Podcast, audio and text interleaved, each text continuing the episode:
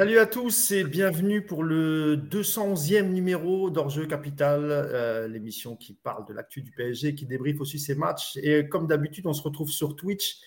Euh, nous sommes le dimanche 31 euh, octobre ou 1er novembre, je ne sais même plus. 30 octobre.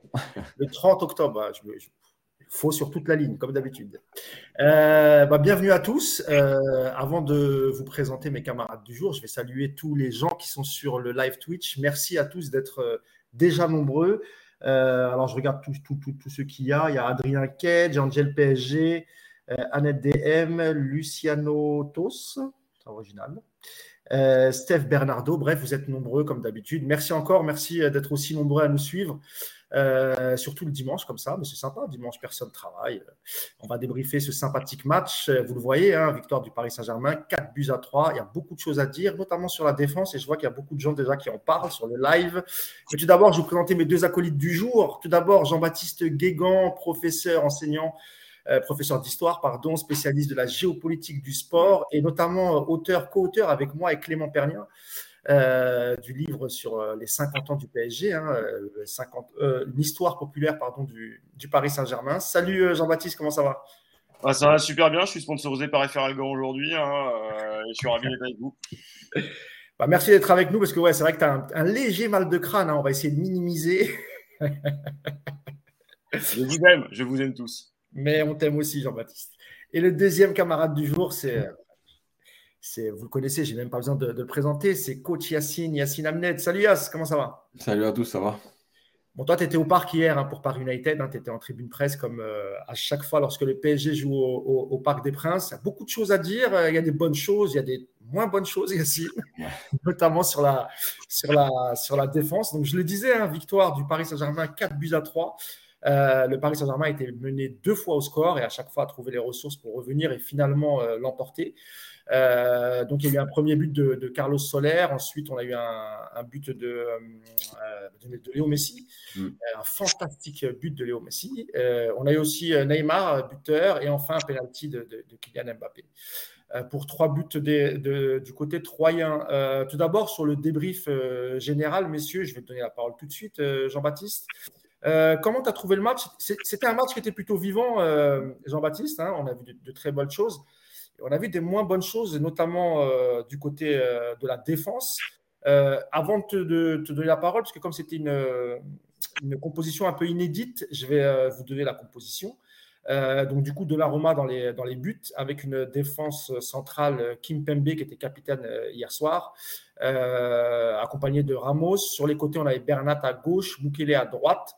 On avait un milieu de terrain, euh, Marco Verratti, Vitinha et Carlos Soler. Et pour finir, on avait le trio offensif euh, Neymar, Messi, Mbappé. Voilà, Jean-Baptiste. Bah, quand on regarde ce que ça a donné, ouais, le match était vivant, c'était plutôt sympa à regarder. Euh, après, tu prends des buts largement évitables. Tu vois que bah, le retour de certains ne fait pas forcément les affaires de tout le monde. Et que bah, tu as la chance d'avoir des joueurs exceptionnels. Parce que pendant un moment, tu te dis, tu, vas, avoir le ballon, mais tu vas pas marquer. Et puis après, la machine se met en route. Et puis, tu as des joueurs qui sont Messi hier, Neymar. Tu as, presque envie que Mbappé marque euh, sur la passe géniale que lui fait Neymar. Et euh, finalement, ça reste un match qui était très sympa, même pour trois. Voilà, la seule chose qui m'a posé un problème, finalement, c'est Bruno Irles, qui était déjà euh, version Halloween, mais avant l'heure, avec ses petites lunettes là. il était, moi, il m'a effrayé tout le match. Chaque fois qu'il y avait un gros plan sur lui, j'étais là. Ah ah, mais Jean-Baptiste, c'est marrant que tu te dis ça. Je me suis fait la même réflexion hier devant, devant mon écran et je trouvais qu'il avait une tête de, serial killer. Euh... Euh, tu vois, genre un mec en survêtement planqué dans une forêt des Vosges. il me faisait rappeler le. je sais pas si. après, pour les plus vieux, hein, on va encore se traiter de boomer, mais peut-être le film de Belmondo, La peur sur la ville. Euh. Exactement. Ouais, c'est tout à fait ça. C'est tout à fait ça. Et je me suis dit, mais waouh! Mais euh, la référence. Voilà, il faut l'aider, quoi. Il faut l'aider. Ils seront pas nombreux. Euh, Yacine, pareil, hein, sur le, débrief général, toi qui étais au, Parc de Prince, au Parc des Princes, pardon, tu avais véritablement une vraie vue d'ensemble. Qu'est-ce que tu as pensé du match? Bah Déjà, je vais, peut-être surprendre certaines personnes, mais euh, moi, je préfère assister à un match comme ça, à 4-3, qu'un 2-0 euh, triste, monotone. même si Paris a pris 3 buts, voilà, je trouve que le match était vivant, au moins ça joue au foot. On vante souvent euh, la première ligue, le championnat allemand, parce qu'il y a des buts, parce que c'est ouvert. je ne vais pas te dire aujourd'hui, ouais, je suis dégoûté, Paris a gagné 4-3, j'aurais voulu un 4-0 ou un 1-0 bien fermé, etc. Non, moi je trouve que c'était déjà de ce côté-là, c'était bien. après, évidemment qu'on va revenir sur pourquoi tu as pris trois buts. Et là, effectivement, après, il y a des choses qui ne sont, pas normales. Euh, maintenant, euh, je trouve qu'il y, y, a des choses intéressantes dans, dans, ce qu'a fait le PSG, notamment euh, offensivement. ce, qui est, ce, qui est, dommage, c'est que en fait, on, a l'impression que c'est à chaque fois avec le PSG depuis quelques temps, c'est ou l'un ou l'autre. C'est-à-dire que soit on est bien défensivement et offensivement, on a du mal, soit on est bien offensivement, mais c'est défensivement qu'on a du mal. On a l'impression que tu ne peux pas avoir d'équilibre ou tu ne peux pas avoir un match maîtrisé dans les deux secteurs. donc voilà, c'est problématique. Quoi. Euh, mais bon, en tout cas, c'était c'était une belle victoire qu'ils ont plus été chercher alors au talent et euh, à, l'envie aussi parce qu'ils n'avaient pas envie de perdre et je pense que ça aussi c'était c'est à noter quand même euh, que, que, sur, que sur la tactique ou système de jeu ou, ou la réponse tactique de Galtier aux problématiques posées par trois c'est plus le talent et l'envie bah D'ailleurs, il y a quelques commentaires déjà. Euh, qu'est-ce qu'on a Qu'est-ce qu'on a euh, On a, ah oui, c'est Steph Bernardo qui nous dit allez un peu de positif quand même. On s'ennuie moins qu'avec Pochettino. Il n'a pas tort, Yas, hein, JB. Pareil. Hein. Et tu as euh, Def qui nous dit on arrête de paniquer sur la défense, s'il vous plaît. Ils vont travailler ça. Oui, ils vont travailler ça, mais quand même, on a pris 5 buts en deux matchs, qui n'est mm. pas normal contre, voilà, contre des, des équipes moyennes, on va dire. Donc, euh, donc oui, c'est quand même un petit peu inquiétant. Qu'est-ce qu'on a d'autre euh, euh, surtout avec le match qu'ils avaient fait, oui, on fait référence au match de, face à Haïfa, pardon.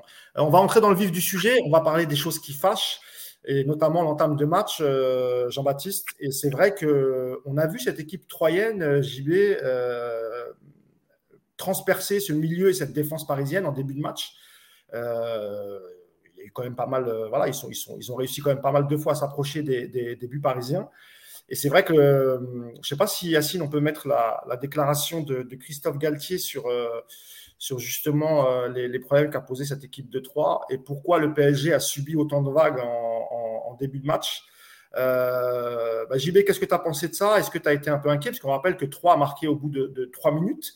Et on avait l'impression, c'est vrai que les défenseurs et même un peu le milieu étaient, perdus dans, ce début de match. Alors avant, je vais quand même lire la déclaration qui s'affiche. Euh, donc voilà, question du journaliste. On a vu de gros déséquilibres défensifs. Qu'avez-vous pensé de votre prestation ce soir? Oui, on a fait une très mauvaise entame de match. L'horaire ou la victoire de mardi, je ne sais pas. Dans mon esprit, il y a une recherche d'avoir la meilleure animation offensive possible. Et ça a marché encore ce soir. En revanche, on a été complètement ouvert quand on était très haut. Il y avait trop de déséquilibre. À la perte, on a eu envie, mais on l'a très mal fait. Il parle de la récupération de balles, évidemment. Ce soir, on n'a plus joué pour attaquer et on ne peut pas faire que ça. Il faut un équilibre. C'était sûrement bien pour les téléspectateurs, mais pas pour l'entraîneur. C'est à toi, JB. Bah, euh, moi, ce que j'ai vu d'abord, c'est que 3 était extrêmement rigoureux au début, avait un plan de jeu qui était clair. C'était euh, t'attirer, contrer avec euh, une transition très rapide et surtout quand toi tu étais en phase de transition, parfois en passant par les ailes, parfois passant euh, littéralement ton milieu de terrain. Et là, tu te retrouvais en, en 1 contre 1 avec des joueurs très solides qui ont été très bons hier euh, du côté troyen. Donc ça, le, plan de jeu de 3 a joué. Et surtout, j'ai eu l'impression que on avait un mal fou à faire s'articuler Bernard Kipembe. il y a toujours eu un décalage de ce côté-là.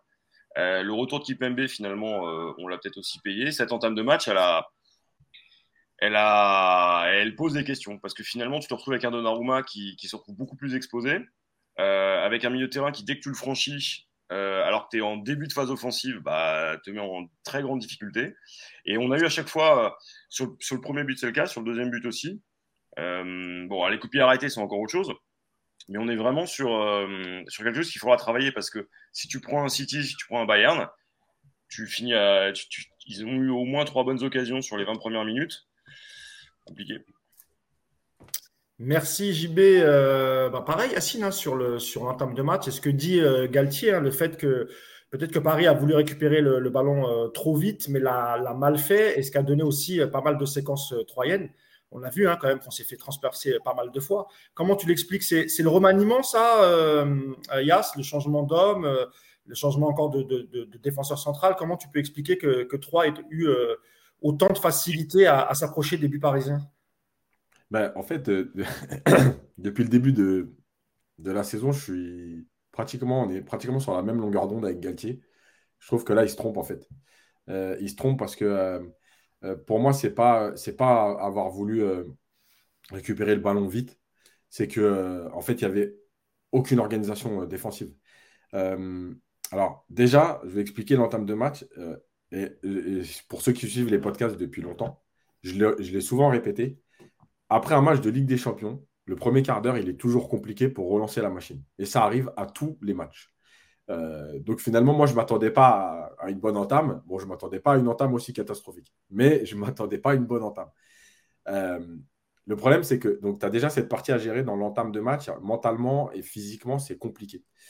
Euh, après, ce qui, est, ce, qui est, problématique, c'est qu'en fait, le constat, c'est pas d'avoir voulu récupérer le ballon vite. Le constat, c'est d'avoir voulu pas récupérer le ballon, en fait. Euh, personne ne défend en avançant. Euh, Mukele, heureusement qu'il a 10 minutes compliquées. Heureusement qu'il sort 30 euh, minutes défensivement de très haut niveau parce que, parce que franchement, ça prenait l'eau dans tous les sens. Et puis il faut dire qu'ils ont, ils ont sur les côtés des joueurs très rapides, 3, Yacine. Hein. Ouais, ouais, ouais, il y a beaucoup de vitesse à 3, il y a beaucoup de puissance. Et sur les transitions, il faisait mal. Et il n'y a pas que ça, parce que c'est des joueurs aussi qui sont techniques. donc, donc voilà, le problème, c'est qu'en fait, au milieu, euh, tu n'étais pas en place. Devant euh, les 20 premières minutes, euh, ils n'ont fait aucun effort. et même Neymar, un peu moins que d'habitude, sur les 20 premières minutes. et défensivement, tu n'es pas bien. Bernat, franchement, Bernat, alors, encore une fois, moi, j'aime beaucoup le joueur, il est très intelligent, etc. Mais, mais là, il faut quand même se poser des questions sur son niveau athlétique. C'est juste pas possible. Quand il y a une accélération, il, prend 10 mètres sur, sur 5 mètres. Donc ça, ça ne va pas être possible. Euh, et, puis, euh, et, puis, et puis après, il y a les automatismes, évidemment. Il y a Kimpembe. Je pense que Kimpembe, il voulait surtout euh, pas se reblesser. donc on l'a vu aussi pas prendre de risques. Mais il y a tellement d'erreurs de placement que pour moi, le, vrai point sur lequel je ne suis pas d'accord avec Gatier, c'est de dire on a voulu récupérer le ballon trop vite, donc on n'était pas en place. Moi, je pense surtout qu'on n'est pas du tout en place tout court, ni, en voulant récupérer le ballon vite, ni en voulant pas le récupérer, parce que moi, je reste persuadé qu'il y a des séquences. Quand je dis pas le récupérer, c'est-à-dire qu'on ne se met pas en mode on va défendre pour récupérer le ballon. On se met en mode euh, bon, bon, on y va, voilà, c'est désordonné et tout. C'est pas dans l'idée. Tu vois, par exemple, quand tu regardes des fois le Bayern ou City, tu sens l'envie d'aller récupérer le ballon tout de suite. Là, moi, je ne sentais pas cette envie. J'ai quelques réactions, messieurs, sur le, live. On, a euh, Denzich 971 qui nous dit c'est dans l'agressivité que la défense doit progresser on a l'impression que chaque joueur se dit que son coéquipier va forcément rattraper les bourdes que le premier a fait. C'est à peu près ce que tu viens d'expliquer, euh, Yacine. Et c'est vrai, Jean-Baptiste, hein, c'est vrai que dans l'agressivité, on a senti en début de match, les joueurs, après on reparlera, ça, a été quand même beaucoup mieux, hein, mais c'est vrai qu'il y avait un manque euh, d'agressivité, et notamment euh, euh, Kim Pembe, c'est vrai. Mmh, bah, ils ont été défiés physiquement. ils ne s'attendaient peut-être pas à se faire rentrer dedans comme ça. Là où Yass avait a raison aussi, c'est que bah, en entame de match, euh, finalement, tu sens qu'il fallait, fallait relancer les choses. Trois, bien joué le jeu. Hein. Euh, ils ont joué sur les forces qu'ils avaient. Et, euh, là, c'est vrai qu'à l'impact, bah, on a vu le résultat. Quand tu, quand tu vois le premier but que tu prends, évitable dans le placement, mais si, si tu vas sur l'homme, tu déclenches pas la frappe et tu n'arrives pas aussi facilement dans la surface. Yacine, on a une autre réflexion, c'est Loïs Lip qui nous dit Nous sommes trop loin les uns des autres pour pouvoir bloquer les offensives. Euh, on a aussi euh, Tony Puccino qui nous dit euh, pas prendre de risques, ça veut dire mal se placer. Non, ça ne veut pas dire mal se placer. mais oui, mais en fait, le problème, c'est que moi, je reviens sur ce que je dis depuis le début. le problème, c'est pas de défendre haut, bas, etc. Le problème, c'est de faire tous ensemble la même chose. Et hier, encore une fois, on a une ligne de défense qui ne défend pas en avançant. Si tu ne défends pas en avançant, euh, que tu as tes trois attaquants, en fait, tu peux jouer avec. Tu vois, tu vois, tu vois là, ça, va me permettre de parler de ça.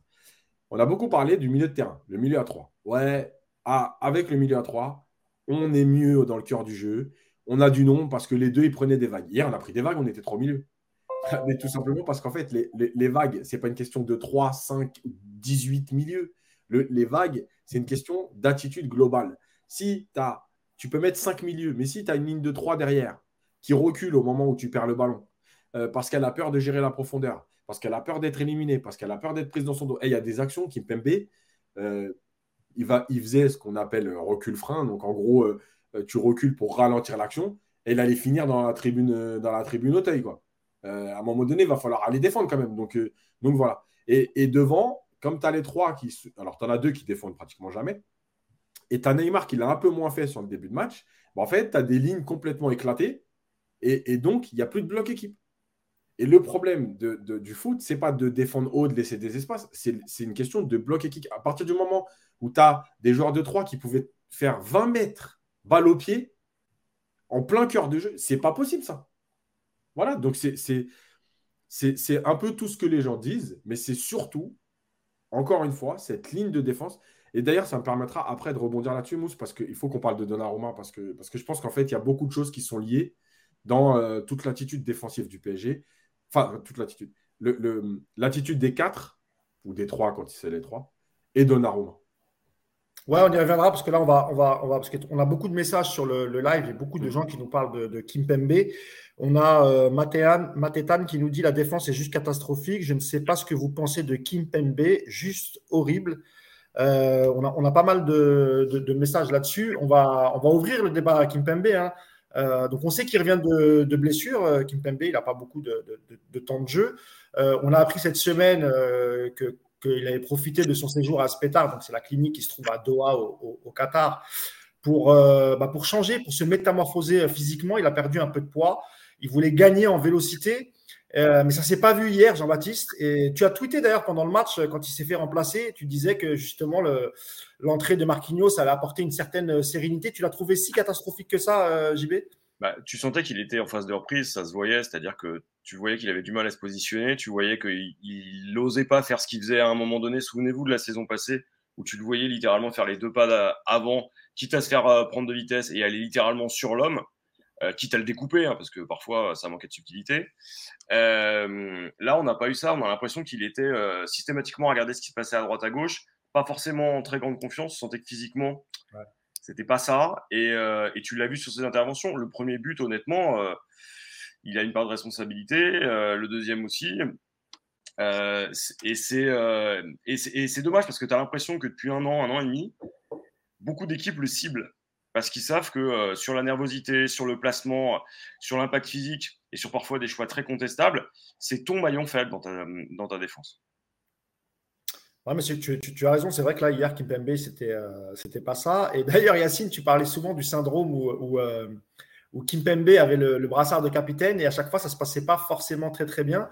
Avant de te donner la parole sur Kimpembe, Yacine, je vais, euh, lire la déclaration de Christophe Galtier hier en conférence de presse sur, sur Kimpembe. Il dit pour Kimpembe, c'était un match de rentrée, la confiance, les repères, ça vient avec le temps de jeu. Mais notre défense n'a pas été forcément aidée non plus. À ton avis, qu'est-ce qu'il veut dire quand il dit notre défense n'a pas été forcément aidée non plus? Est-ce qu'il parle justement de ce que tu disais, euh, des, trois devants qui font pas forcément les efforts, du bloc équipe, de l'équipe coupée en deux, pardon. De quoi il parle, Yass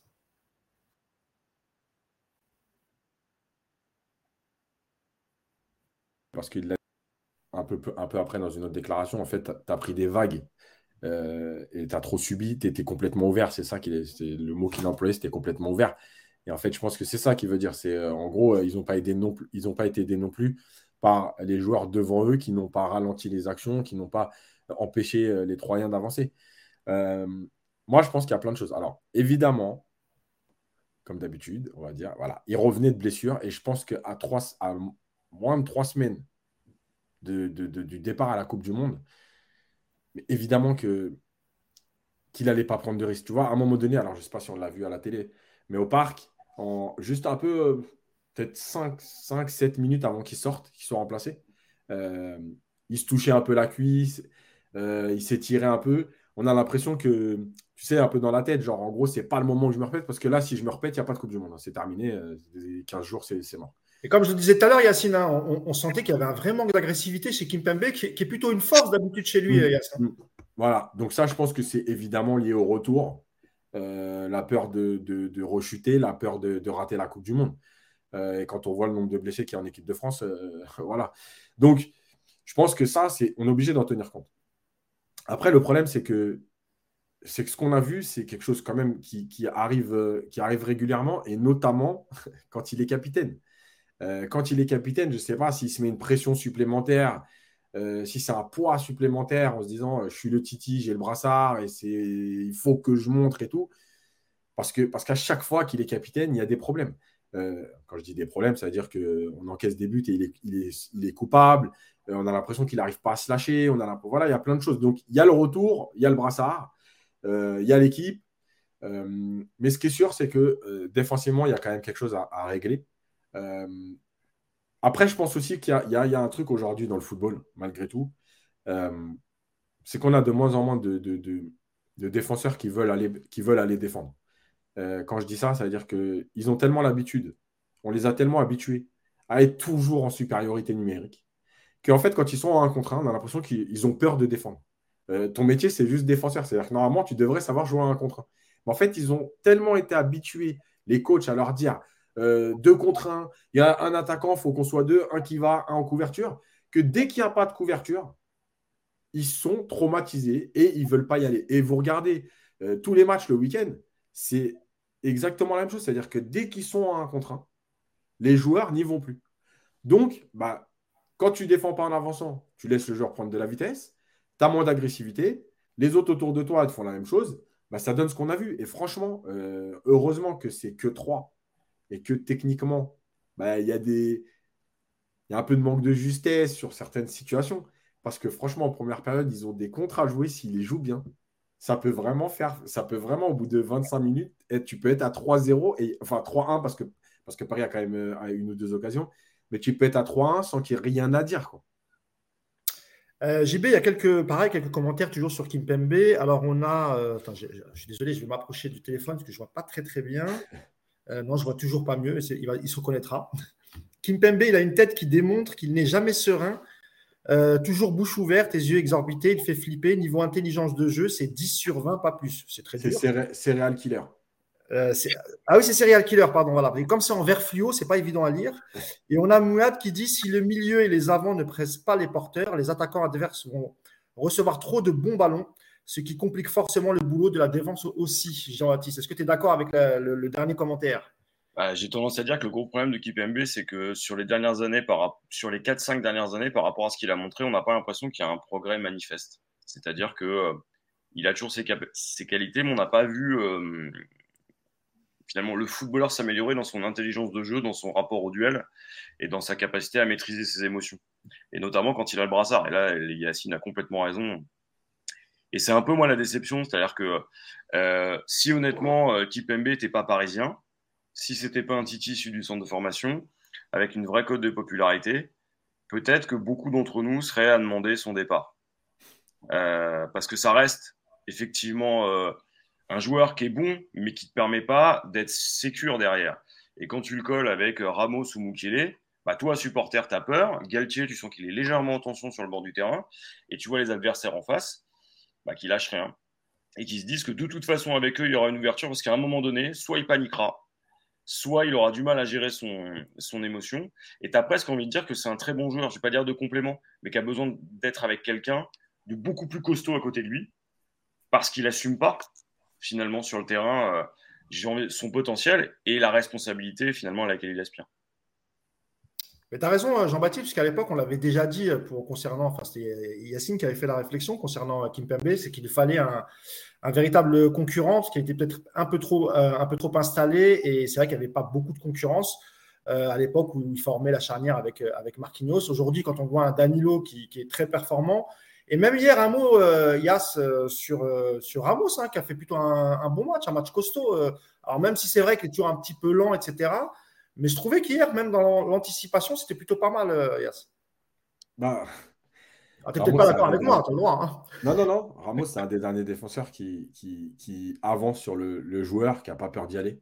Euh, parce qu'en même temps, il sait que s'il est passé, lui, il n'aura pas peur de faire une faute.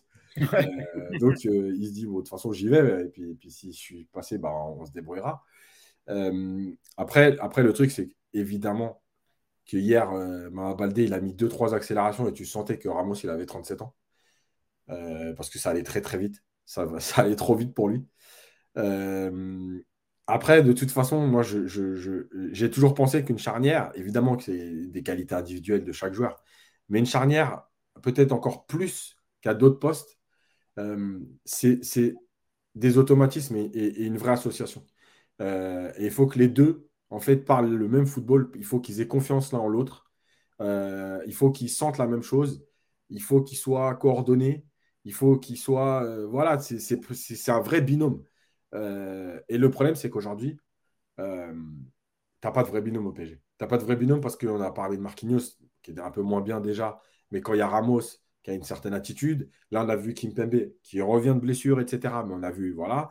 Euh, je ne sais pas si d'ailleurs, si vous avez vu la stat passée, je ne l'ai pas, pas noté, mais euh, il y a Paris Stade Germain qui a fait une stat en disant que la charnière qui avait joué plus de 50 matchs depuis euh, QSI, de toutes les charnières qui ont joué plus de 50 matchs, Marquinhos Kimpembe, c'est celle qui encaisse le plus de buts. Alors, on peut tout faire avec cette stat. Hein. Mais voilà, on voit qu'il y a toujours un problème dans la charnière et c'est. Voilà, c'est compliqué. Et, en fait, moi, je vais rajouter Donnarumma maintenant. Euh, parce que je pense que dans la gestion de la profondeur, dans la, peur de se faire éliminer, etc., je pense que le, Donnarumma, il n'est pas anodin euh, non plus à ce qui se passe. Je trouve qu'il ne rassure pas. Euh, il joue beaucoup moins haut que, l'année dernière et qu'en début de saison. on a l'impression qu'il est revenu dans un truc de bon, il y a eu plein de petites erreurs euh, sur mes matchs et je vais euh, peut-être d'abord m'attacher à être gardien de but et puis peut-être au fur et à mesure, euh, tu vois, revenir au jeu au pied. Je ne sais pas si vous avez fait attention, mais les ballons qu'il reçoit au pied, il prend pratiquement plus de risques. il balance, ce qu'il faisait, faisait, moins avant, et il essayait soit de dribbler ou soit de la passer à, au défenseur le plus proche. Mais je pense que lui aussi, hein, il a des mauvais souvenirs et, il ne veut pas prendre la responsabilité de, prendre un but de gag. Tu as raison, Yacine. Voilà. Et donc, je pense que tout ça, c'est lié. C'est-à-dire que, euh, OK, Kimpembe n'est pas bien, mais quand il recule sur une action, euh, c'est parce qu'il se dit si je suis passé, euh, Donnarumma, il, est, trop bas, donc il ne va pas gérer la profondeur. Sur les appels en profondeur, enfin, sur les ballons en profondeur directement par-dessus la défense, euh, quand trois récupérait le ballon, on reculait parce que justement, Donnarumma n'est pas assez haut pour jouer. Donc, on essaye de gérer la profondeur. En fait, il y a un problème de coordination dans la charnière, il y a un problème de confiance et de coordination avec le gardien. Ça fait beaucoup de choses. Et, et c'est pas anodin que Paris ait pris quand même 5 buts, euh, buts en deux matchs contre deux équipes très moyennes malgré tout. Alors, rien à voir, hein. il, y a, Camille qui dit il n'y a qu'un intervenant qui n'a pas de lunettes, c'est dans la tête de Mousse. Oui, je n'ai pas de lunettes, euh, désolé. Et dans le même genre, merci beaucoup, on a, euh, alors ça c'est une série de chiffres, c'est bizarre comme pseudonyme, voilà, tu te reconnaîtras. Mousse, tu serais très beau avec des lunettes. Bah, merci beaucoup. Je suis, je suis d'accord avec toi. Mais je suis aussi très beau sans lunettes. Oui, je me laisse un peu de fleurs, c'est normal. Euh, maintenant qu'on a parlé de Kim Pembe, il faudrait parler aussi de, de Mukele, qui a fait plutôt un bon match hier, euh, Jean-Baptiste. Alors lui aussi, hein, euh, il enchaîne les minutes, par contre, c'est jamais au même poste. on l'avait souvent vu dans une défense à 3 axe, axe droit. on l'avait vu associé à Marquinhos dans le, dans le dernier match. Euh, aujourd'hui, enfin hier, pardon, il a été euh, latéral droit. Et c'est vrai que sa puissance et sa vitesse a beaucoup aidé, notamment ce qu'on disait tout à l'heure avec, avec les, euh, les joueurs de, de, vitesse qu'ont cette équipe de, de, 3 JB.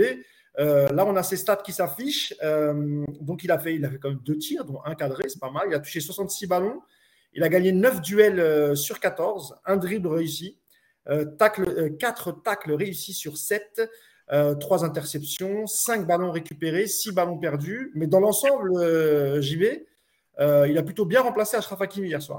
Alors, c'est un bon match parce que c'est trois en face aussi et parce que ne faut pas oublier que c'est un joueur de complément. Donc, sur ces matchs-là, il fera la différence. Après, à plus haut niveau, tu sens que c'est plus compliqué. là, hier, on l'a moins vu et son match est plutôt cohérent, mais il est cohérent sur une cinquantaine de minutes il y a des moments où tu sens que, euh, et c'est ce que disait très bien Galtier euh, dans la, déclaration que euh, tu, mettais au début, il est normalement troisième défenseur, il a eu du mal à, se, à se, coordonner avec Solaire, et tu sens que il a plus un profil finalement de d'offensif presque que de quelqu'un qui est censé te sécuriser un couloir et de venir en complément sur ta défense. Euh, après, euh, c'est un joueur qui doit progresser. Je trouve qu'il est un peu mieux là maintenant, en début de saison. Euh, ouais, voilà. Euh, Moukielé formé comme un piston, troisième défense centrale, qui a eu du mal à trouver ses repères parce qu'il a besoin de, de, jeu. Alors défensivement, il est impressionnant parce que physiquement, tu le passes pas. Mais tu te dis que face à des joueurs un petit peu plus subtils, pas forcément sur la vitesse, parfois ça prend l'eau. Et tu le vois aussi sur, sur les coups de pied arrêtés, c'est pas forcément ça, quoi. Donc ça, reste, ça reste un très bon remplaçant, ça reste un bon choix de remplacement, mais c'est encore un joueur qui est en développement. Je sais pas ce que tu en penses, Yass. Hein. Mais, Après, c'est vrai que c'est pas forcément son, son, meilleur poste latéral dans une défense à 4. Il est peut-être mieux dans une défense à 3, quoique on l'avait déjà vu dans cette position et c'était pas forcément le, le, cas, mais c'était le début de saison. Il fallait qu'il il fallait qu'il s'adapte à cette équipe. Moi, j'ai Redil Sauvage qui nous dit nos latéraux, c'est la même chose quand on est en phase d'attaque et que nos latéraux ont la possibilité de jouer à un contre un contre le latéral adverse. À part Nuno Mendes, il y a très peu de duels engagés pour faire la différence.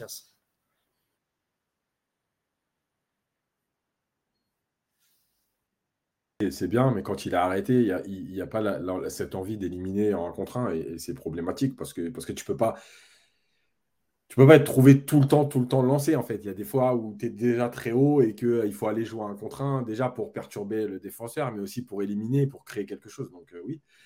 Après, Mukele, hier, il fait pour moi un, très bon match défensivement, et notamment pendant 30 minutes au cœur de la première période.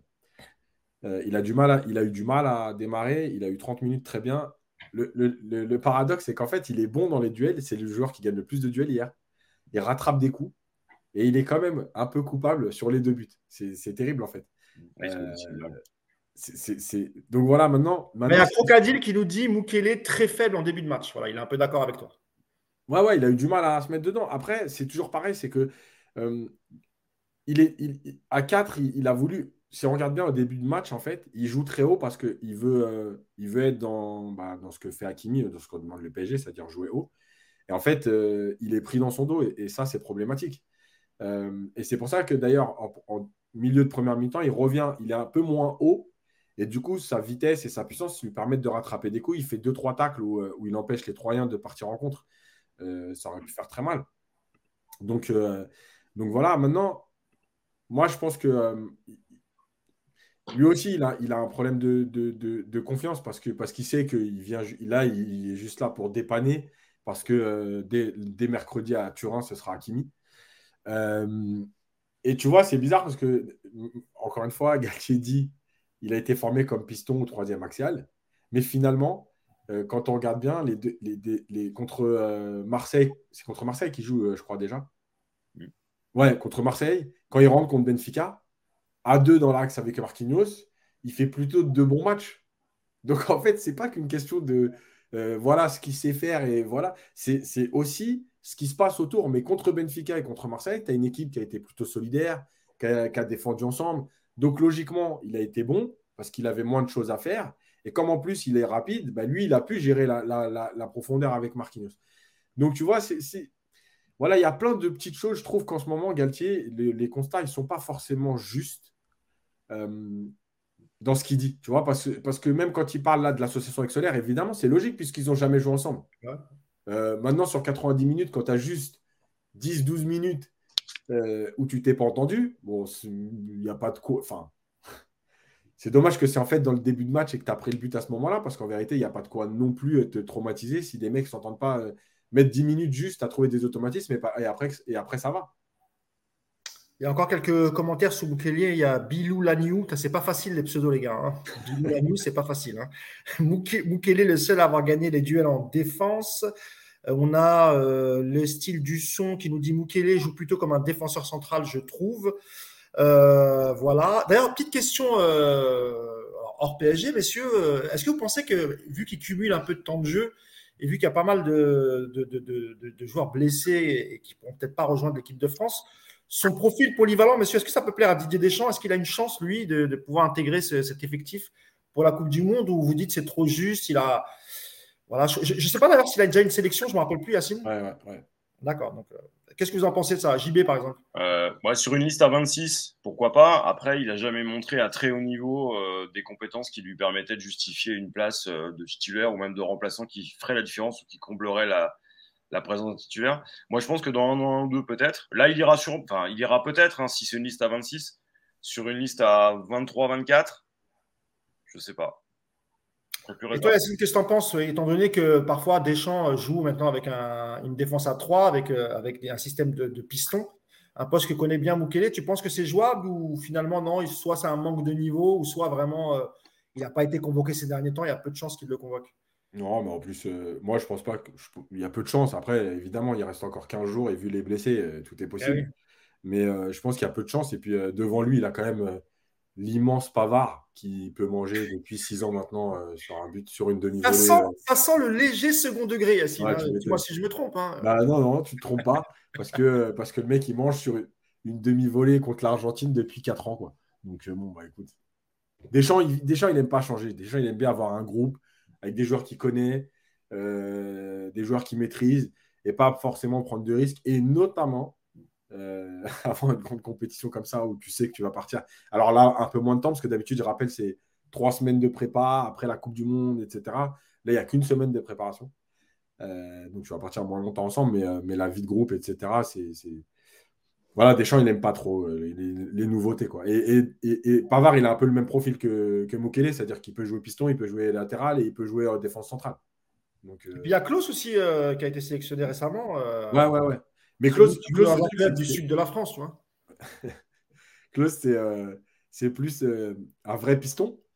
Mukele, c'est-à-dire Mukele, c'est vraiment c'est Pavard ou Mukele parce qu'en fait, ils ont exactement les mêmes postes. ils peuvent occuper les mêmes postes exactement, latéral, troisième stopper, défense centrale, piston. Donc, euh, donc c'est pour moi le concurrent à Mukele, entre guillemets, c'est Pavard. Et vu que Pavard a marqué euh, il y a 4 ans un but. Euh, un dernier commentaire sur Mukele, c'est Pence, 78. L'incompréhension qu'il y a entre Mukele et Ramos sur le premier but, c'est quand même pas pro du tout. Mukele s'arrête sur l'action et fait des grands gestes pour demander de faire attention au centre au lieu de répliquer dans le, dans l'axe pour compenser le mouvement de Ramos, qu'il ne fait pas d'ailleurs. Voilà. ça, je pense que Yacine, tu es, assez d'accord. Attends, Mousse, il euh, faut que je réponde, à, faut que je réponde à, Thierry Smith, là. Vas-y, je ça, me fait, ça, ça, me fait rigoler. Parce qu'il n'y a que toi qui, qui, vois les choses. Les dirigeants du Bayern, ils ont de la merde dans les yeux. Alors déjà, les dirigeants du Bayern, vous pensez qu'ils ne se trompent jamais. D'accord? Euh, Les dirigeants du Bayern, euh, ils ont acheté Bounassar. Donc, ne me racontez pas non plus l'histoire du Bayern. Euh, oui, il y, a des, y, a des gens qui se trompent. Euh, Pavard, il n'a pas été acheté très cher. Euh, à un moment donné, les latéraux, aujourd'hui, ça coûte de l'argent. Peut-être que le Bayern n'avait pas envie. Je rappelle, le Bayern de Munich, l'année dernière, ou il y a deux ans, c'était il y a deux ans, quand ils veulent un, latéral pour, pour jouer avec, enfin, pour doubler Pavard, ils ont pris Bounassar. Donc arrêtez de, de, de, me faire passer les dirigeants du, du, Bayern pour des magiciens qui se trompent jamais. Voilà, c'est tout. Maintenant, euh, ce qu'il faut savoir aussi, c'est que ce n'est pas parce que tu n'es pas un super joueur que tu ne peux pas jouer dans une très bonne équipe quand tu as des joueurs autour de toi qui sont très bons euh, et qu'à un moment donné, l'argent du Bayern, bah, peut-être qu'ils l'ont mis, d'ailleurs, vous pouvez regarder, ils l'ont mis beaucoup dans les joueurs offensifs. Euh, ça fait quand même plus de 4 ans ou 5 ans que le Bayern ne recrute pas au milieu. Donc arrêtez de me dire, ouais, il n'y a que toi qui vois. Non, il n'y a pas que moi qui vois. Il y a beaucoup de monde qui voit que Pavard, il est éclaté. Mais d'ailleurs, il l'a même dit l'année dernière, il était en dépression, etc. Donc arrêtez de, faire passer. Ça, ça, m'énerve parce qu'on croirait que dans les grands clubs, en fait, il n'y a jamais de mauvais joueurs. ils ont 25 joueurs, c'est 25 top joueurs. Mais arrêtez de, de, arrêtez de croire que les clubs ne se trompent pas. Mais vous allez arrêter de nous l'énerver. Signe, il était de bonne humeur, et puis ça y est, voilà. Vous avec. Euh, c'est mon avis. Et, d'ailleurs, je l'ai dit mille fois par émission, mille fois par euh, minute coach, c'est mon avis. Voilà. Je ne détiens pas la vérité. Si moi, demain, j'ai un joueur à prendre, je ne le prends pas, Pavard. Voilà. Maintenant, le il joue au Bayern. Il a une Ligue des Champions. Bravo à lui. Il a une Coupe du Monde. Bravo à lui. Euh, mais j'ai envie de te dire, Bernard Diomède, il a une Coupe du Monde aussi. Euh, donc, euh, je veux dire, c'est pas faut arrêter quoi. Et l'immense Stéphane Guivard, tu l'as oublié. Aussi. Et Vincent Candela. Oui, l'animateur Vincent Candela. juste, je m'énerve parce qu'en fait, c'est la remarque qui m'énerve. C'est pas, j'explique, mais c'est en fait, j'aime pas quand on me dit, ah, il n'y a que toi qui vois. Tu sais, c'est c'est méprisant. moi, il n'y a pas que moi. Et, encore une fois, c'est juste mon avis. Non, mais Yacine, franchement, tu n'as pas à justifier. non, non, non, parce que les gens disent tu t'énerves. Mais, non, non, mais, non, mais là où je vais dans ton sens, là où je vais dans ton sens, Yacine, évidemment que Pavard, euh, il n'est pas bon. C'est pas, c'est pas un bon, c'est pas un bon latéral droit. C'est pas parce qu'il a été recruté par le Bayern qu'il a gagné une Ligue des Champions que ça fait de lui un. il n'est pas, il pas dans le top 10 des latérales droits en Europe. Bien sûr. Pour arrêter vos conneries. Et oui, il joue dans un grand club, mais non, il ne fait pas que des bons matchs. Alors évidemment, il lui est arrivé de faire des bons matchs, il n'y a pas de problème. Mais les mecs, faut pas. Après, euh, il y a le côté peut-être chauvin de Thierry Smith qui fait qu'il veut absolument le défendre. Et tu as absolument, absolument le droit de le défendre, Thierry. Attention. Tu peux continuer à dire que c'est le meilleur latéral du monde. On se foutra de ta gueule, certes, mais tu as le droit de le dire. Euh, qu'est-ce qu'on fait? On parle de quoi? On va parler du milieu maintenant. Euh, ah oui, peut-être un mot sur. Euh, parce que tu voulais parler peut-être un mot de, sur, Bernat qui ne fait pas une bonne rencontre, JB. Et, d'ailleurs, il y, avait un, commentaire quand on parlait de Kimpembe qui disait que Bernat n'avait pas beaucoup aidé. C'est vrai qu'il n'avait fait pas un super match. Avant qu'on passe au, milieu, un petit mot sur, sur Juan Bernat, qu'on aime bien, mais force est de constater que lui aussi, il a, du mal à revenir. Hein. Bah, moi, je suis assez fan du joueur, du mec, etc. Après, quand tu vois hier, euh, la distance de marquage sur les deux buts, il est sa responsabilité engagée. Tu sens que tu as l'impression qu'il est toujours à contre-temps. Euh, depuis qu'il est revenu de blessure, c'est compliqué. Euh, physiquement, bah, il fait son âge aussi. après, c'est un joueur qui est très intéressant sur certaines phases, mais là, défensivement, bah, c'est pas une assurance touriste, quoi. Et puis quand tu l'associes à Kipembe, bah, je suis désolé, hein, mais euh, tu as des frayeurs, euh, tu as des frissons, et euh, c'est pas des frissons de bonheur, quoi. Donc, je l'aime bien, il est, il est, sympa, il a un petit côté mascotte, il trimballe, c'est un peu ton pavard, c'est un peu notre pavard à nous, tu vois. Mais. Bon, oh, t'es dur quand même. Là, non, là, t'es dur. Ah non, comparé à Pavard, faut pas déconner quand même. Oui, en termes de coupe de cheveux, on est d'accord. Mais non, je, le trouve plus intéressant offensivement quand il est sur les phases offensives que sur les phases défensives, parce qu'il laisse toujours de l'espace. Et donc derrière, bah, tu le vois hier, il se coordonne mal avec Ipembe, donc il met Ipembe dans une situation où il n'est pas bon. Derrière, ça ferme pas. Quand il coulisse, il te décale complètement ta défense sur le premier but. Donc tu as, un axe, et comme Donnarumma, il est scotché sur sa ligne, bah, tu prends un but. Juste pour revenir sur Pavard, il y a beaucoup de défenseurs de Pavard. Alors évidemment, moi je l'ai dit, hein, je dit, il fait des bons matchs Pavard, hein, il n'y a pas de souci. Mais de là à en faire un latéral de dingue, encore une fois, il n'est pas dans le top 10. Euh, absolument pas, monsieur. Hein. Donc, euh, après, on me dit que depuis le début de saison, il fait des bons matchs avec le Bayern. Encore une fois, il n'y a pas de souci. Après, nous, on, juge sur la globalité du joueur et ce qu'il fait depuis qu'il est au, Alors, les matchs du Bayern, tu regardes le classement du Bayern, tu vois que l'Union de Berlin euh, est en tête. Bah, je suis désolé, il n'est pas déterminant en ce moment-là. Eh ouais. Euh, un mot sur Bernat, euh, Yass, avant qu'on passe au, milieu de terrain?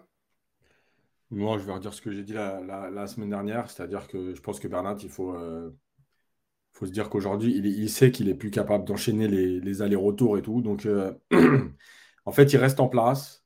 De temps en temps, il sort un peu. mais quand il sort, il a énormément de mal à revenir. Donc euh, voilà, c'est, Moi, moi, ça me fait mal au cœur parce que parce que c'est vraiment un super joueur. Et, c'est un joueur intelligent et c'est un très bon joueur. Mais, euh, mais, euh, mais voilà, il, a pu, il, arrive, il arrive plus à enchaîner en fait. moi, il me pense à Hugo Capeller, tu vois, sur les replis défensifs en Euh, on nous dit attention, ne faites pas comme le gars de RMC avec notre Verratti, donc il parle de, Daniel Riolo. Alors, je ne sais pas si tu parles de qui, hein. si tu parles de Pavard, euh, on s'en fout, il ne joue pas au PSG. ah, mais ouf. Donc euh, là, c'était juste une référence comme ça. Donc non, on n'a strictement rien à faire de Pavard. Et si on veut le critiquer, on le critiquera. Voilà. Et pour celui qui a dit ouais, vous faites partie des gens qui critiquent aussi Giroud parce qu'il a un palmarès, pas du tout. Moi, je suis un grand défenseur d'Olivier Giroud. Donc, là, tu trompes mon ami. moi, j'espère d'ailleurs qu'Olivier Giroud sera sera sélectionné. Et moi, je trouve que d'où il vient, Giroud, il fait quand même une carrière incroyable. Et même à son âge qu'il fait au Milan, franchement, chapeau. Donc, mon ami, tu te trompes complètement. Euh, d'ailleurs, tu vois, vite fait, je fais une parenthèse là-dessus. Le palmarès. Vous allez prendre la Ligue des champions de Liverpool avec euh, Benitez et vous allez regarder les joueurs qui, ont, qui sont champions d'Europe et qui ont un palmarès. Et vous revenez me voir. Parce qu'il faut arrêter aussi de nous vendre les palmarès à chaque. C'est franchement, c'est moi ce football. Calme-toi, Yassine. Calme-toi, tu vas nous faire, tu vas, tu vas nous claquer dans les pattes. Calme-toi. Oh là, sérieux, c'est ouf. On va parler de les stats. Tu sais, c'est l'argument massu, ça veut rien dire du tout. il y a des, il y a des super joueurs. Baptiste Touta, il n'a pas un palmarès de ouf et il met environ, dans l'histoire du foot, euh, il met environ 80% euh, des attaquants dans sa poche, mais il n'a pas de palmarès. Et, euh, et Djibril Cissé, Djibril Cissé, il a une Champions League. Qu'est-ce que vous voulez que je vous dise, moi? Et vous ouais, mais là, t'es pas objectif parce que c'est un Marseillais. Tu n'es pas objectif, là. Non, non, non. C'est incroyable. Yass, Yass, il défend Batistuta, il, il en profite pour descendre c'est. Mais non, mais c'est parce que palmarès, tu veux, il, parle de palmarès.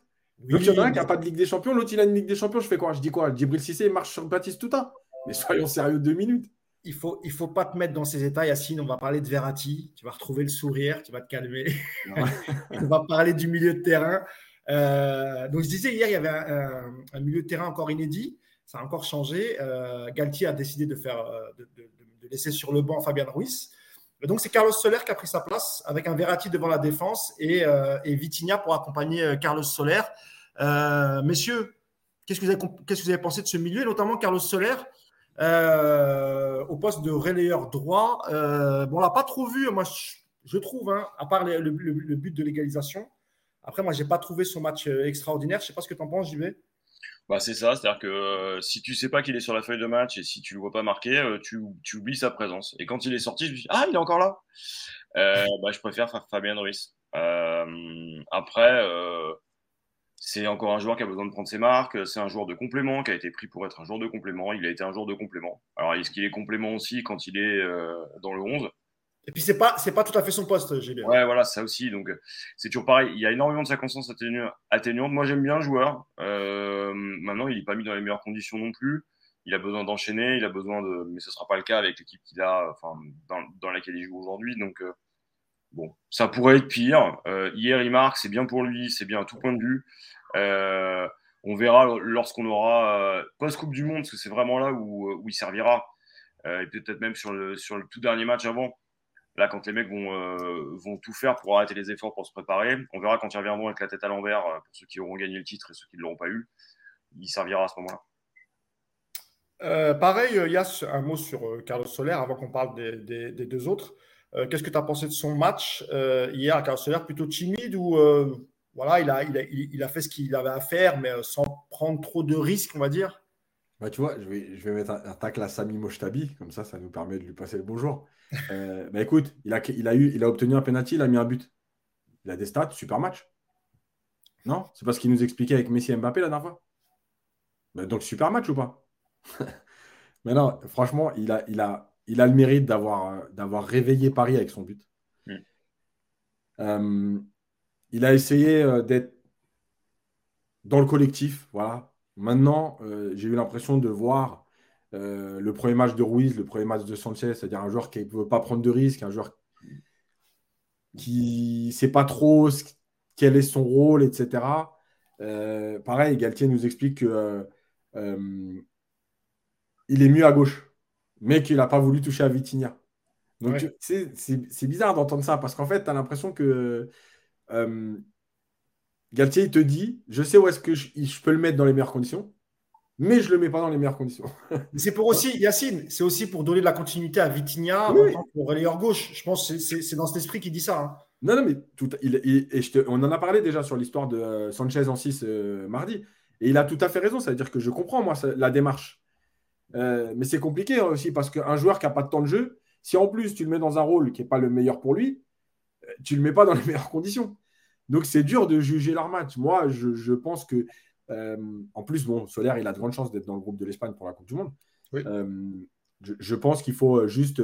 en fait, aujourd'hui, ces joueurs-là, là, je pense qu'il faut juste qu'ils s'acclimatent à Paris, à l'effectif, etc. Et puis, s'ils peuvent gratter encore, là, il reste trois matchs avant la, avant la trêve. Euh, s'ils peuvent gratter des minutes, tant mieux. Mais j'en attends pas grand-chose, en fait. C'est-à-dire que ça peut être une bonne surprise comme Ruiz. Mais en fait, Solaire, je ne vais pas le défoncer aujourd'hui. Tu vois, voilà, je, j'en attends pas grand-chose. Qu'il se mette bien, qu'il s'acclimate, que Paris prenne des points, même quand il est sur le terrain. Euh, parce que, rappelez-vous, à Reims, Paris ne gagne pas et, il y avait eu beaucoup de changements. Euh, et puis, on verra après la Coupe du Monde, en fait. Sur le live, il y a Feti qui nous dit euh, Salut Feti, c'est un fidèle de, de, notre chaîne YouTube. Salut mon ami. Solaire a besoin d'enchaîner les matchs. On a aussi euh, Adrien Ketch qui nous dit C'est vrai, tu l'as dit aussi, Yacine, Solaire va aussi chercher le penalty, c'est vrai. Mm. Euh, ensuite, on a quoi? Manzana Peps qui nous dit c'est plus facile de l'intégrer dans un milieu. Le milieu est interchangeable. On a trois attaquants qui refusent de laisser 30 minutes à leurs collègues. ça, c'est pas faux. Euh, et tu as Steph euh, Bernardo qui dit Solaire est pas si mal. JB, tu es, tu es dur. En gros, il a une qualité de frappe et de finition. Il sera utile dans la saison, mais c'est ce que tu disais un peu, Jean-Baptiste, que peut-être après la Coupe du Monde, ce sera un joueur qui sera sans doute, peut-être, aura peut-être un peu plus de, de temps de jeu. Euh, on va passer aux deux autres. On a, on a les stats de, de, Verratti. Verratti qui fait encore un, bon match. Bon, alors, quelques pertes de balles inhabituelles quand même, Yacine, euh, hier pour, pour Verratti. On a ses stats. Alors, il a tenté une superbe frappe. Il n'était pas prêt. Hein. Ah moi, j'ai cligné de l'œil. Je, voilà, j'ai dit, tiens, il a frappé, c'est bizarre. Moi, moi j'ai regardé le replay en me disant, non, c'est pas lui. On va dire, c'est quelqu'un d'autre qui a frappé. Et, euh, et, tout le monde était surpris. C'est-à-dire que même les autres, ils regardé, genre, ah, tu frappes, toi Donc, il a touché 115 ballons, encore beaucoup de ballons touchés, 3 passes clés, 8 duels gagnés sur 11, mais ça, on a l'habitude, 2 euh, dribbles réussis sur 2, 5 tacles réussis sur 6, une interception, 5 ballons récupérés, je le disais, euh, un peu plus de ballons perdus que d'habitude, 6 ballons perdus, euh, Yacine, mais tout de même encore un, bon match de, de Verratti devant la défense. Vous avez dit, euh, plus de ballons perdus, il n'y en a que 6. Le, je crois que c'est lui qui perd le moins de ballons de, toutes les, de toute l'équipe. Non, quand j'ai dit ça, vous n'avez pas compris. Plus de ballons perdus que de récupérer, c'est ça que je voulais dire. Ah non, non, je ne voulais pas dire qu'il a perdu plus de ballons hier dans le match. Non, non. Ah, ok, ok, ok. Euh, mais. Tu as, fini, de tacler. Alors, Samy, ensuite c'est moi. Non, mais, euh, non, non, non, non, non, je tacle que les absents, moi. Je vais, je vais tacler Nico après. Euh, non, mais en fait, Verratti, je vais faire simple. En première mi-temps, ça a été le, seul milieu, de terrain qui a, essayé de jouer. Euh, c'est le seul qui, est capable de sortir euh, des ballons, etc., qui est, sorti, capable de sortir des pressings. il a encore récupéré deux, trois transitions avec des tacles, juste comme il fallait. Voilà, c'est, il fait. En fait, c'est, tu vois, là aussi, il y a, des joueurs qui banalisent un peu les, performances. Moi, je trouve que lui, je pense qu'on ne fait pas assez attention à tout ce qu'il apporte parce qu'en fait, c'est devenu normal. Euh, voilà, c'est devenu normal de couper euh, avec son fameux tacle glissé euh, deux, trois actions dans le match. c'est devenu normal de sortir du pressing et en fait, on ne se rend plus compte. Mais, mais hier, en fait, il fait, encore, il fait encore un très bon match. Après, le problème d'hier, surtout notamment la première mi-temps, c'est qu'il n'y a, pas de mouvement en fait autour du porteur il n'y avait pas de solution. Il n'y avait pas de solution sur les avec les latéraux, il n'y avait pas de solution à l'intérieur du jeu. Euh, il n'y a que Neymar un peu qui essayait de venir décrocher, etc. Donc c'était compliqué quand même. Il y a quelques, commentaires sur le live hein, euh, sur Verratti. Euh, la frappe de Verratti, Popopo, Monza Paris, oui, effectivement. Verratti est le seul qui peut stopper le réchauffement climatique, nous dit Yanis Maker. Ça, c'est très drôle. Euh, Sauvage qui dit Verratti qui prend une frappe, j'en ai recraché mon, mon Fanta. Euh, qui dit Verratti a frappé, c'est son meilleur match. Il y a Nico. Euh, il y a pas mal de, de, Il y a Nico sur le chat. il y a Nico Alors, il est où Nico? Ah, Nico. Ah ouais, ah, donc je vous lis le commentaire de Nico. Je rêve le coach vient d'annoncer qu'il voulait euh, me tacler. Sale ambiance chez Paris United, en fait. Ouais. C'est les rumeurs qui courent. Sale ambiance. Salut Nico. C'est la une du Parisien de demain. Bah, Nico qui nous écoute depuis la campagne, hein, c'est les vacances scolaires, donc il a pris femme et enfant, il est parti, euh, il est parti un peu se régénérer euh, à, la campagne. Euh, un mot aussi, parce qu'on parle du milieu, et c'est vrai qu'en termes de match, ça a été difficile, mais c'est dû aussi à cette équipe troyenne, et on le voyait en phase offensive, Jean-Baptiste, on voyait clairement une ligne de 5 défensif, puis encore une ligne de 4. Mm. Et, je ne sais pas ce que vous en pensez, messieurs, mais c'est vrai qu'on a moins écarté le jeu que face à, IFA, par exemple. Mm-hmm. On a, pareil, on a, on a cherché peut-être à jouer trop, trop à l'intérieur.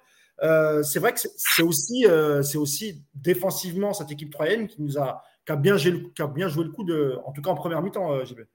Ouais, alors je pense qu'ils ont bien joué le coup parce qu'ils avaient bien préparé ça et surtout ils avaient dans leur phase de contre-attaque anticipé au moment où finalement on avait la balle comment nous contrer, savoir exactement dans quelle zone il fallait aller. Et ça, ils l'ont bien fait.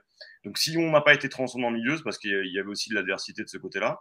Euh, et pourtant, tu regardes le match de Verratti, c'est propre. Hein, euh, il prend pas de jaune. Euh, je ne sais pas si vous avez vu cette, petite discussion avec l'arbitre qui faisait 2m12 et qui l'a regardé comme ça. Moi, ça m'a fait mon match. voilà. Non, non, le, milieu, il, il s'est aussi confronté finalement à un mur en face. Et tu le voyais très bien, pendant quasiment une demi-heure, ils ont été capables de maintenir leur, euh, leur deux lignes extrêmement serrées, extrêmement actives et euh, euh, jouant en compte, ce qui fait qu'à un moment donné, bah, tu t'es dit comment, comment on fait pour passer? Et puis Solaire marque. Donc après, le match change un peu. Ah, on a perdu Mousse. Mais ouais, c'est je suis là, les amis, je suis là, je ne sais pas. C'est Yacine, c'est Yacine qui veut, qui veut absolument me, faire taire. C'est un complot, messieurs, c'est un complot. Encore un coup de Nico, ça, qui est, euh, qui est à distance, ça, je le vois bien, je l'imagine très bien le faire. je ne sais pas qui, parlait, c'était. Euh, Vas-y. Non, mais, moi, moi Yacine, si tu veux, voilà, bah, Yacine, si tu veux rebondir justement sur, le, sur la préparation du match troyen, et, c'est vrai, comme je le disais, hein, euh, défensivement, c'était très compact, il y avait très très peu d'espace. Mais comme l'a dit euh, JB, Solaire a, réussi quand même à, marquer. Puis ensuite, ça s'est un peu délité, mais c'est normal. Hein. Maintenir ce rythme face au PSG, c'est pas facile, Yass. Ouais, mais en fait, en fait je pense qu'il y, a un truc important, c'est que Bruno Reles, en conférence de presse d'après-match, il a parlé de ça. Il a dit qu'il avait identifié certaines zones faibles du PSG pour pouvoir les contrer. Euh, et il a parlé de la Coupe d'Europe. Et moi, je pense que dans l'idée de, Bruno Herles, c'était vraiment ça. Ça veut dire qu'il savait qu'il y avait un début de match à, gérer parce que les débuts de match d'après Coupe d'Europe, ils sont compliqués. Euh, il y a le début de match, c'est athlétique et tout, mais il y a aussi euh, la fatigue nerveuse. C'est-à-dire que tu sors d'un match de Ligue des Champions, même si c'est que Haïfa, c'est la Ligue des Champions, c'est la plus grande compétition de club. Et euh, tu te retrouves à jouer de la Ligue 1 un, dimanche, un samedi après-midi contre 3, enfin contre Manchester City, non? Ah non, contre 3. Parce que maintenant, 3, il joue dans les couleurs de Manchester City, c'est-à-dire que c'est normal. Après, 3 euh, appartient à la galaxie du City. Ouais, c'est vrai. Mais bon, quand même, 3, ils pourraient, ils pourraient garder leur, leur couleur euh, historique. Quoi.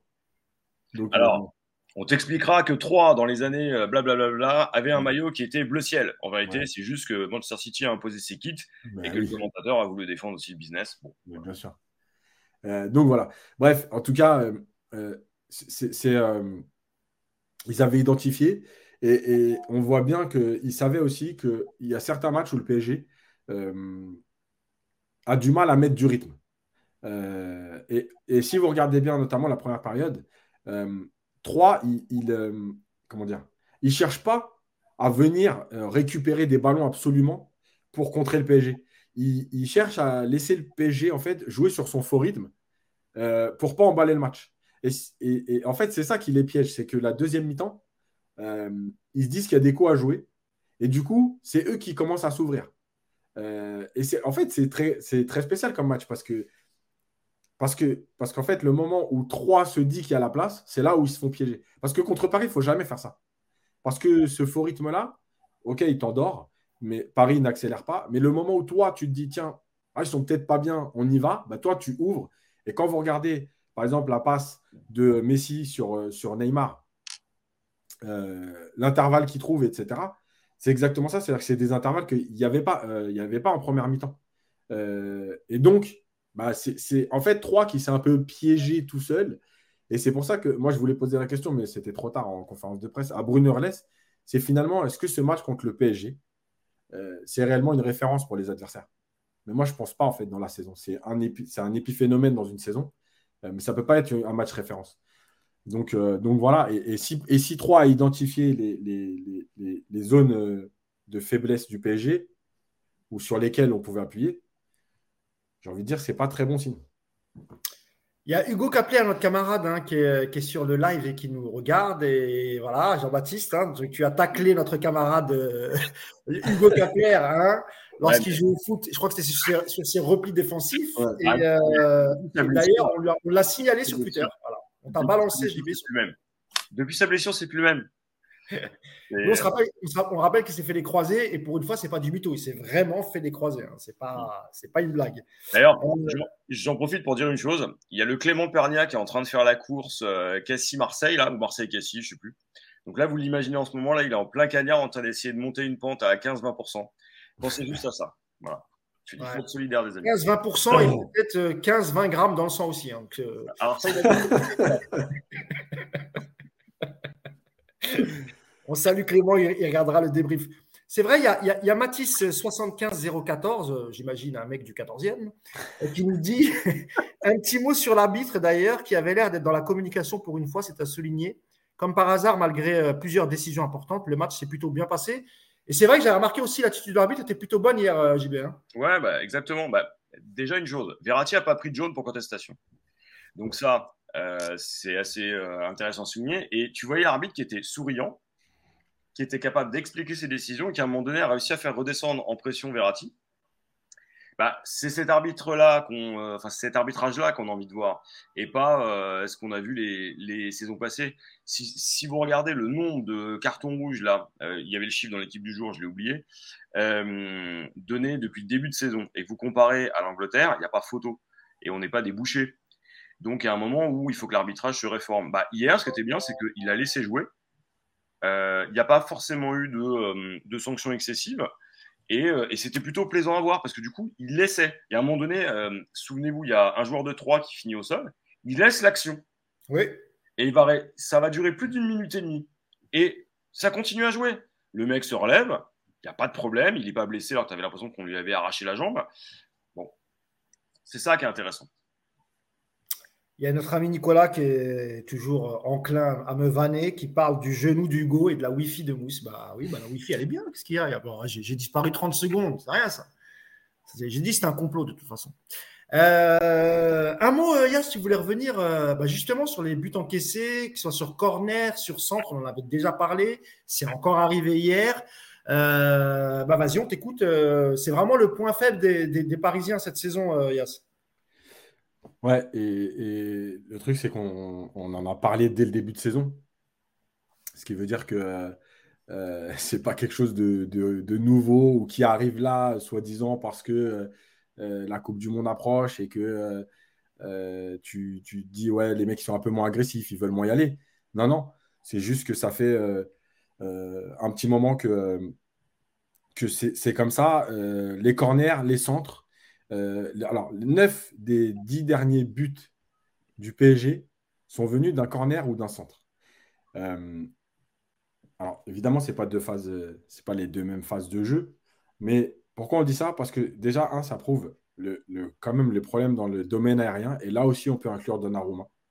Euh, c'est-à-dire que les joueurs n'ont plus de maîtrise dans le domaine aérien, alors que Paris a longtemps été très dominateur de ce côté-là. Que Donnarumma ne rassure pas sur les sorties. Hier, il fait une sortie, je pense, je ne sais pas pour moi encore une fois, mais je suis peut-être trop exigeant, mais je pense qu'il y a une sortie où il doit la prendre.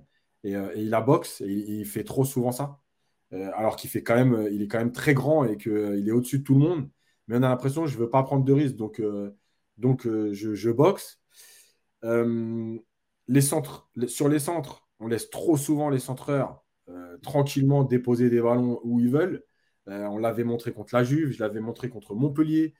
Euh, on en avait parlé ensuite contre Benfica, contre Haïfa à l'aller. Bref, c'est trop, c'est trop, euh, c'est trop. mais ça fait partie en fait de tout ce qu'on voit. Ça veut dire que le manque d'agressivité, le manque de cadrage du porteur, le manque de défense en avançant, puisque les joueurs ils se mettent à 1m50 du centreur et ils le laissent centrer. Voilà, tout est mélangé. Et honnêtement, c'est. Alors, c'est problématique aujourd'hui parce que c'est quand même une phase de jeu qui est identifiée. Euh, la preuve, euh, par trois. Mais, par contre, euh, je pense, moi, malgré tout, qu'il y a une partie du problème qui est mental.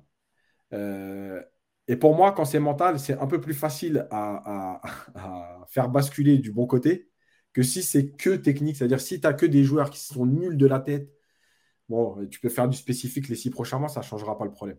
Euh, par contre, si c'est mental parce que c'est une question d'envie, une question d'agressivité, une question de vouloir défendre son but absolument, bah, c'est peut-être un, peu plus, facile à régler parce que le jour où les joueurs seront motivés, etc., bah, ils y arriveront. Voilà. Donc, je ne sais pas où placer le curseur parce que malgré tout, ça fait quand même beaucoup. Et déjà, l'année dernière, sous Pochettino, c'était une des phases de jeu sur lesquelles le PSG prenait beaucoup de buts.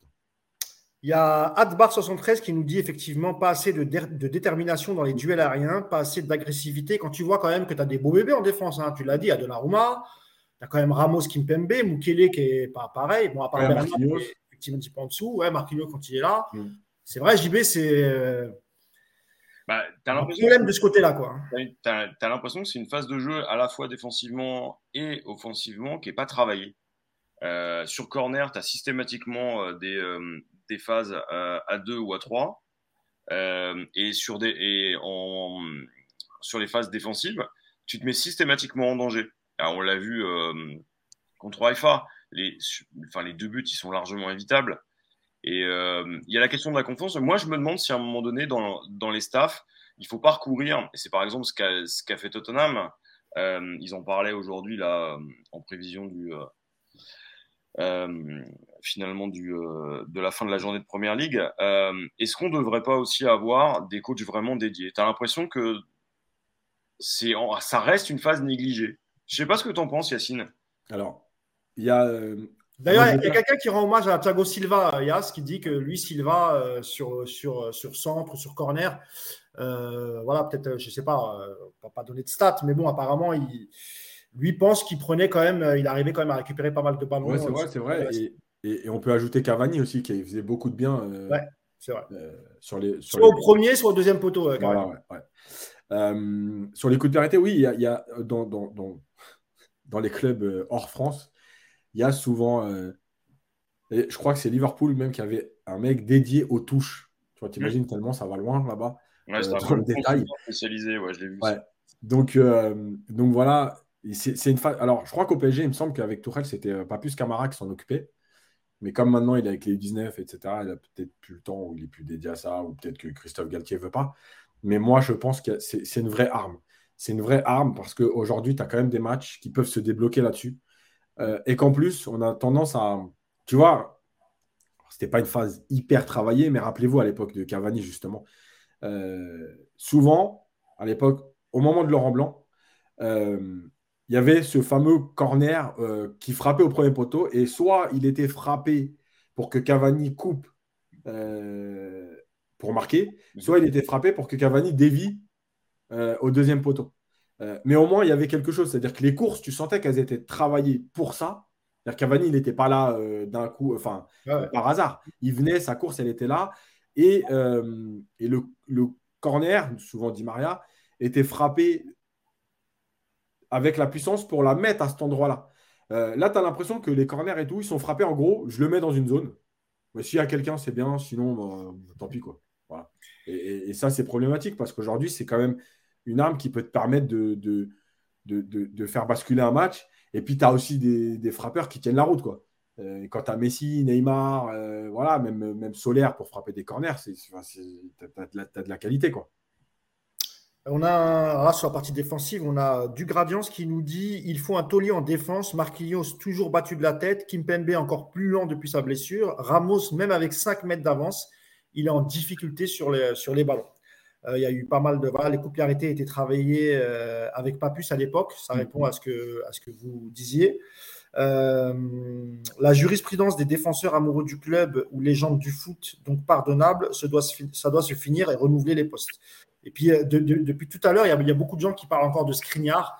je vous pose la question, monsieur, est-ce que c'est judicieux d'aller chercher Skriniar quand on voit les problèmes défensifs dès l'hiver prochain?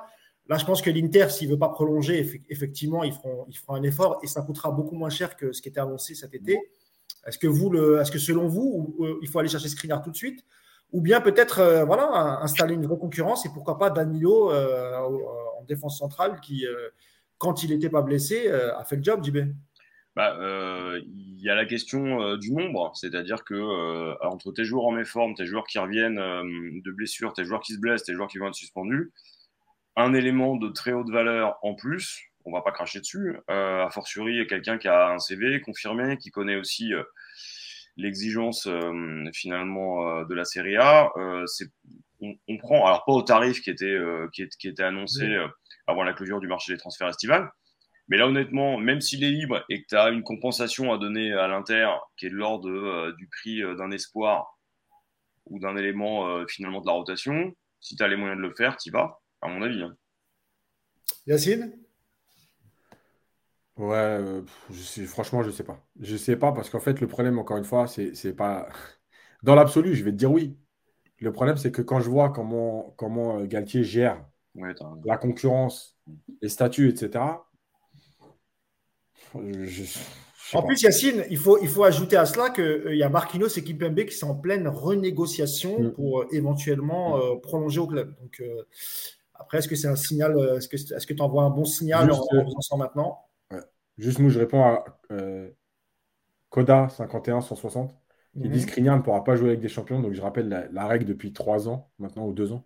Ah oui, il peut. Il peut, il peut. En fait, tu as le droit de prendre trois joueurs, jusqu'à trois joueurs, qui ont déjà joué au moins un match de Ligue des Champions dans la phase de groupe qui peuvent rejouer avec un autre club la Ligue des Champions. Voilà. mais c'est ça, tu as, tu, as, tu, as raison.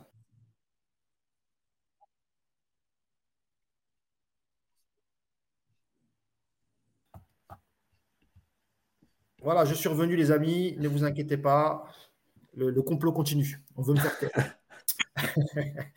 Euh, on va aborder le dernier sujet. D'abord, je fais un point médical avec JB.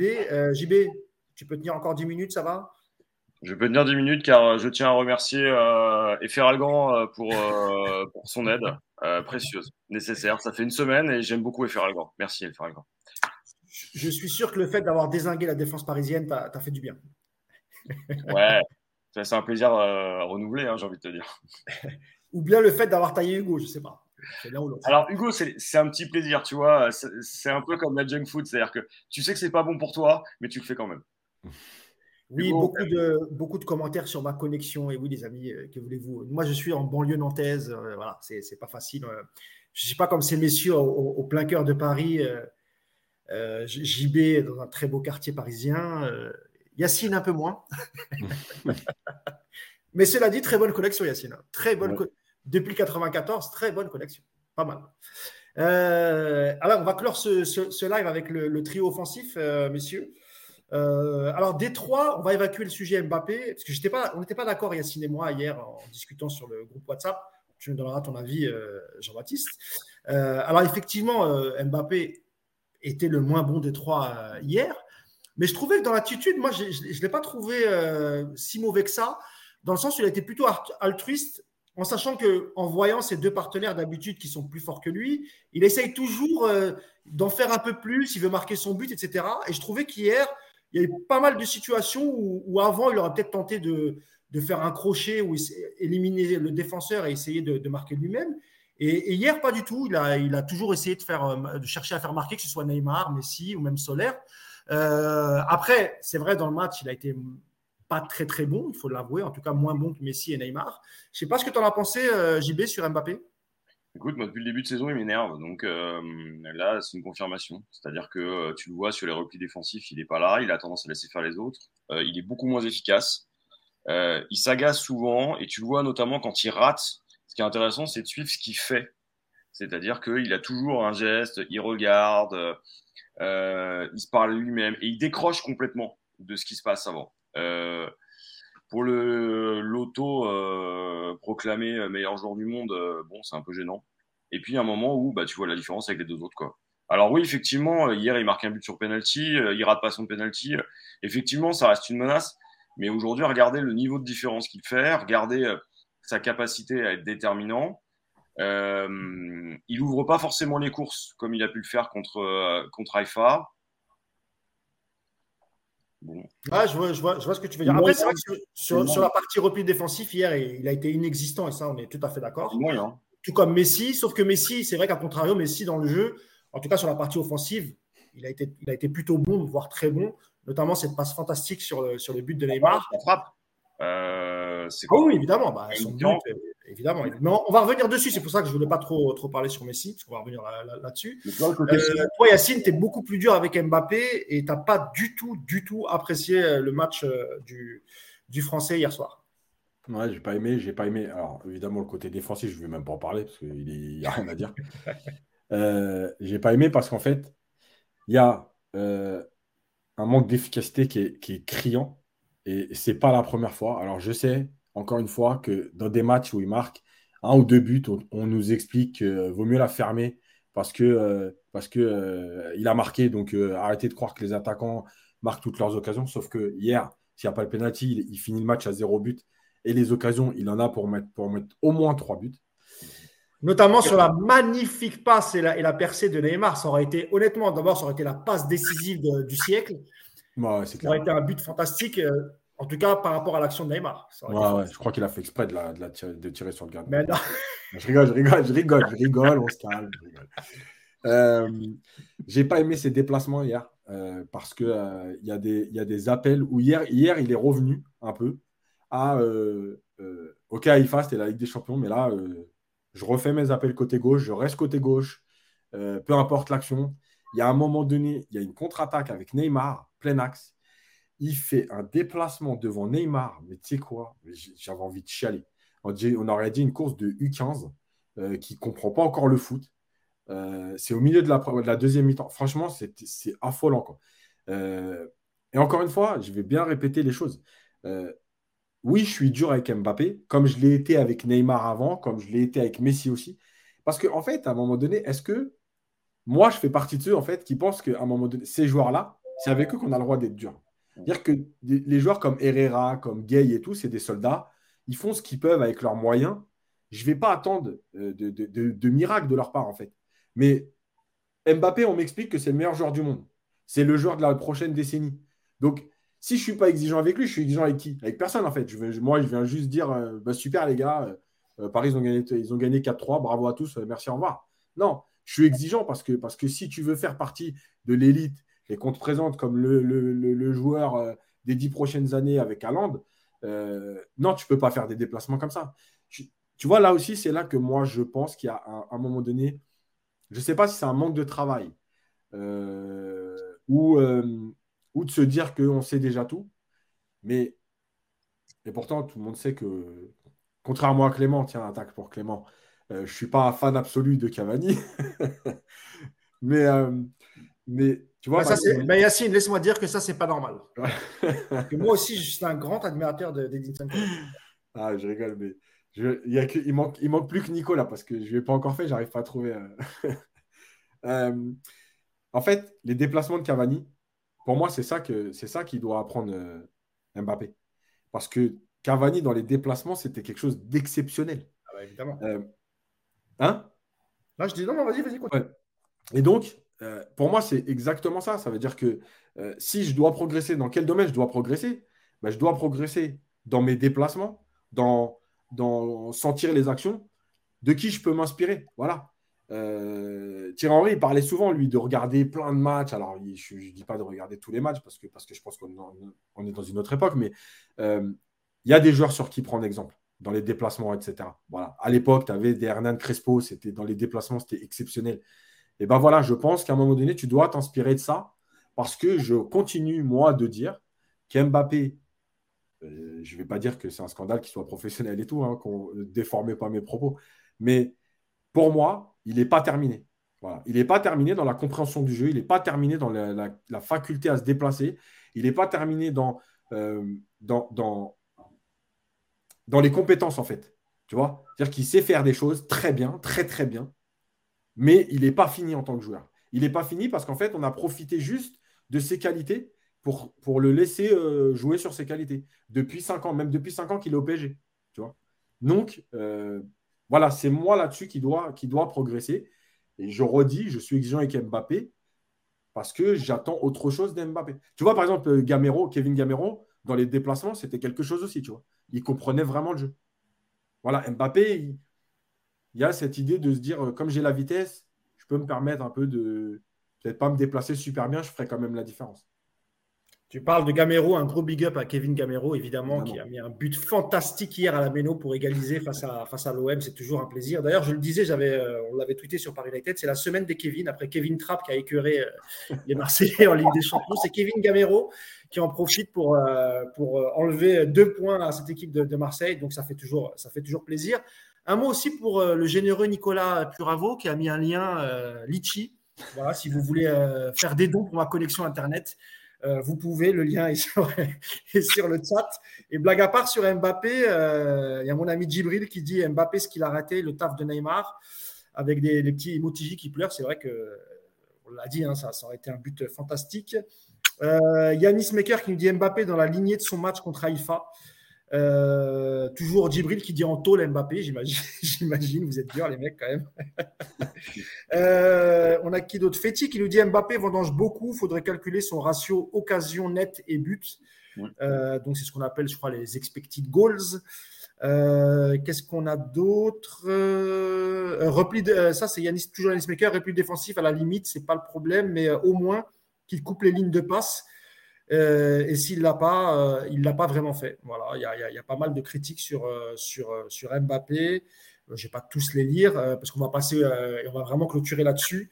sur le duo Neymar et, Messi. Je ne sais pas lequel vous voulez aborder. D'abord, peut-être Messi. On va mettre ses stats, Yacine. Messi, voilà. donc, sur les stats, bon, il a un but, une passe décisive, trois tirs, dont deux cadrés. Il touche 83 ballons.